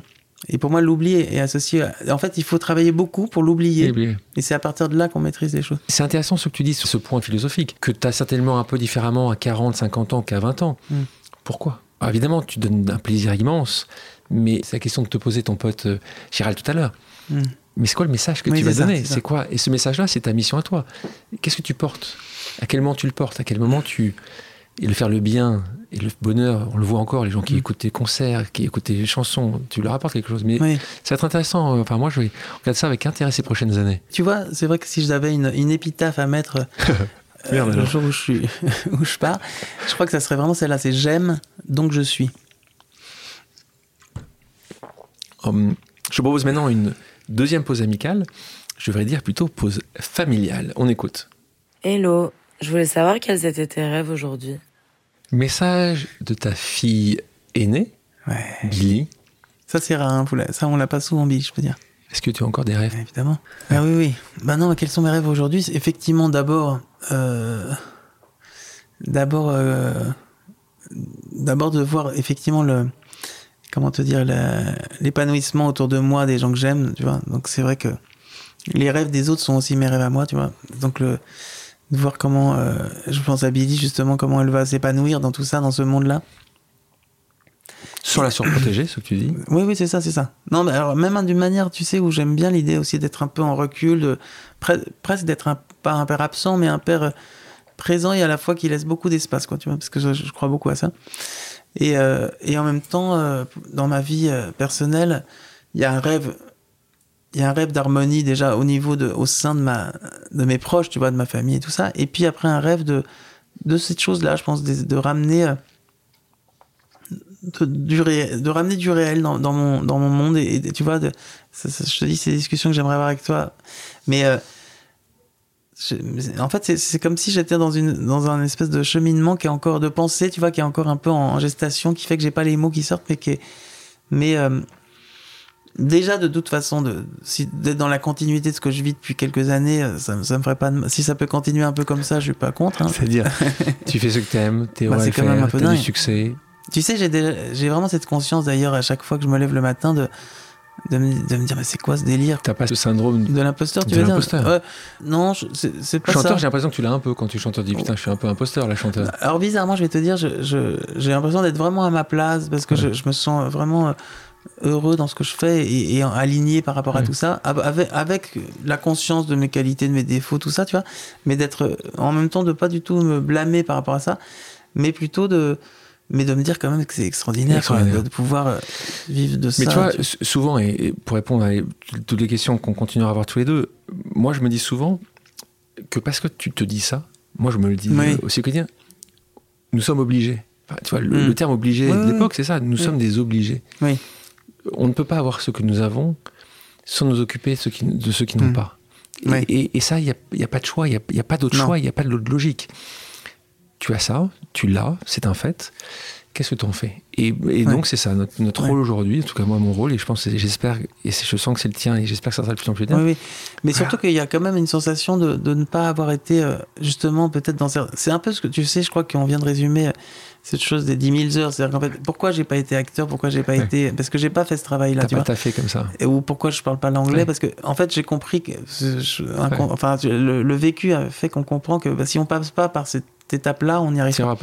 Et, dans- et je crois que ce travail-là, j'ai envie de le faire aussi pour cette pour ces dons qui doivent Ouais. être la norme et que je, ça j'ai vraiment cette sensation là et que et que quoi qu'il arrive je sens que je suis quand même encore loin tu vois je, je fais des choses mais je trouve ça un peu dérisoire par rapport à ce que j'aimerais faire euh, vraiment Pause musicale. Est-ce que tu peux me dire quelle est ta chanson culte? Life on Mars de David Bowie parce qu'on l'a fait sur scène c'est l'incarnation de l'artiste total pour moi et de, de- tu vois et c'est vrai que cette chanson euh, en plus qui est un, un de ses premiers succès hein, quand même euh, d'une grande beauté et d'une grande liberté parce qu'elle réunit autant la théâtralité que la que l'inspiration que la mélodie que plein de choses que les mots évidemment Moi, évidemment, avec mon nom de famille, elle me parle beaucoup. Euh, on écoute un extrait. In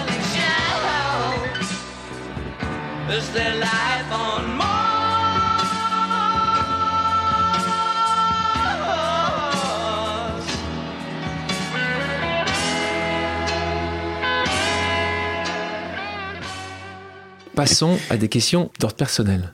La première chose que tu fais en te réveillant. Je crois que malheureusement maintenant je bats mes lunettes c'est ce qui est terrible Pour voir Loïc à ta femme ou, pour regarder ton téléphone un- ça, ça peut être plein de choses à la fois mon fils ma femme mon téléphone. Euh, une rencontre qui t'a bouleversé. Euh, Paul McCartney, par exemple, parce que c'était vraiment surréaliste, quoi. Et on s'est rencontrés un jour euh, euh, parce qu'on devait faire la couverture de Rock and Folk, etc. Paul McCartney, c'est une longue histoire. Ça doit être assez incroyable. Mm. Euh, quel conseil tu donnerais à quelqu'un qui souhaiterait réussir dans la musique aujourd'hui?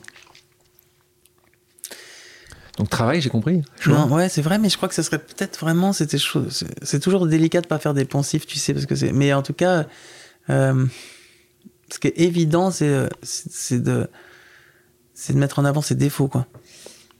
C'est la seule ça. chose qui fera, qui fera que la personne De sera. tes failles sortira la lumière. Ah bah oui, non mais c'est vraiment ça. C'est-à-dire que si tu regardes bien, je suis sûr que si on analyse un peu, c'est mes défauts qui, qui font les, mes plus belles qualités.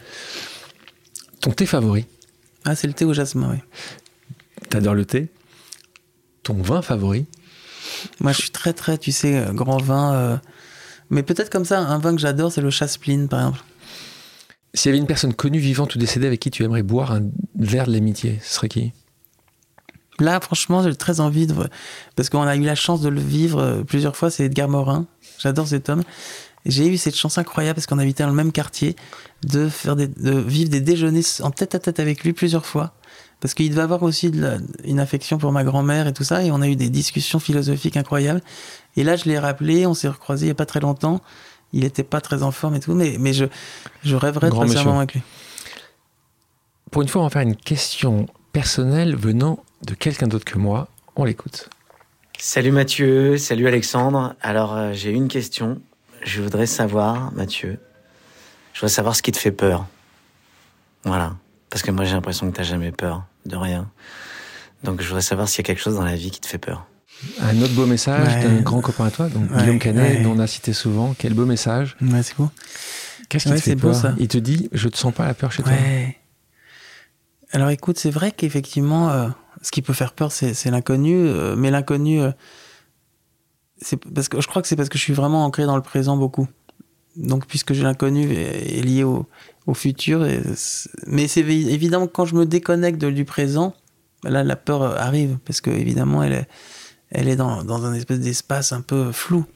Et, et évidemment, c'est quand tu as des enfants que tu as peur, surtout, parce que tu te dis, mais qu'est-ce qu'on en fait. Voilà. Et euh, j'ai peur surtout pour eux. Je crois que la barbarie me fait un peu peur quand même, tu sais, quand, quand l'homme passe de l'autre côté, c'est quand même un peu flippant. Mais, euh, mais c'est vrai que je, je vis pas avec ça parce que le présent est, est merveilleux. Dans une bulle? Alors est-ce que c'est une... bien ouais, bulle Si, bien sûr, Ouais. c'est d'une certaine manière. c'est ça.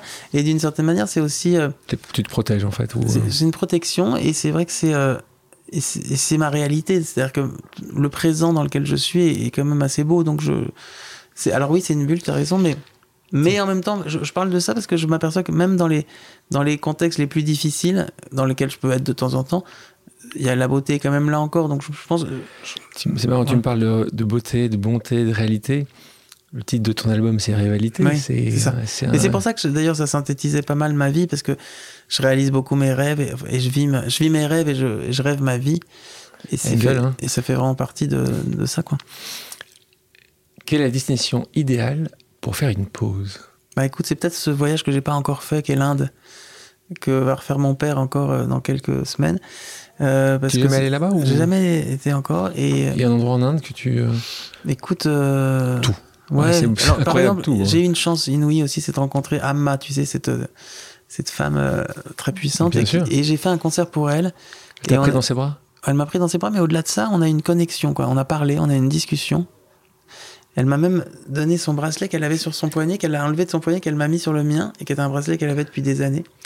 Et, euh, et c'est vrai que ça a été. Donc, une- euh, juste pour ceux qui ne voient pas, en fait, voilà. euh, Ouais. Mathieu a ce bracelet blanc. Ouais, ouais, c'est ça. euh, Et c'est vrai que c'est. euh, et elle m'a, elle m'a vraiment dit, avec un traducteur, qu'elle voulait absolument que je vienne dans son ashram, qu'on passe du temps ensemble et tout ça. Donc ça, il faut que je le vive. faut que tu le vives. Mhm. Avant de nous quitter, est-ce qu'il y a quelque chose spécial ou un truc qu'on aurait peut-être oublié On a vu beaucoup de choses avec toi. Merci de, ta transparence, de ton humanité, de ton temps. C'est quelque chose qui. euh, Non, déjà, non, de te remercier aussi pour cette pause, parce que c'est vrai que c'est un moment euh, paisible et que j'aime le calme, moi, j'aime le silence, tu vois, c'est vraiment une passion pour moi aussi. Je crois que c'est. Tous les musiciens s'aperçoivent qu'au final, euh, la plus grande musique se trouve dans les silences. Et en tout cas, laisse- laisser la place au silence, c'est ça, la conscience suprême quand t'es musicien. Et dans la vie aussi, c'est-à-dire que laisser de l'espace, tu vois. euh, pour- parce, que- parce que, tout ce- je crois que le secret est dans le vide, dans le silence, dans, ce- dans- dans ces choses-là. Et, et donc, euh, à ce niveau-là, c'est vrai que j'aime j'aime ces moments. Et, et d'introspection, parce que c'est toujours pareil, hein, tu sais, c'est toujours des petites analyses où ça te permet de. Quand tu quand essayes de formuler euh, les choses de ta vie, ben tu tu- tu t'apprends sur, sur toi, Ouais. beaucoup. Parce que souvent, tu comprends des choses à ce moment-là, c'est c'est donc assez instructif. Donc voilà, merci pour ce moment aussi que j'ai beaucoup aimé. Et je repense d'ailleurs à une phrase que j'ai adorée, qu'on m'avait dite une fois et que je pourrais dire aussi à, à l'artiste face à moi qui pourrait me demander euh, un conseil. C'est ce que c'est un peu mon credo. La perfection naît de la peur, l'excellence naît du cœur. Eh ben, on va méditer là-dessus. Merci beaucoup, Mathieu, pour ton temps. Pour, voilà, pour moi, on a passé un très bon moment. en Ouais, c'était vraiment merveilleux. Merci beaucoup. Merci à toi. aussi. Merci à toutes et à tous d'avoir pris le temps de faire une pause avec nous. J'espère que l'émission vous a plu, inspiré ou fait réfléchir. Si c'est le cas, je compte sur vous pour le partager avec vos proches, laisser un commentaire et mettre la note de 5 étoiles sur les plateformes d'écoute. Si vous voulez me suggérer des invités ou simplement me faire part de retours, vous pouvez me contacter via LinkedIn en tapant Alexandre Mars ou bien m'écrire à l'adresse suivante, le podcast pause at gmail.com.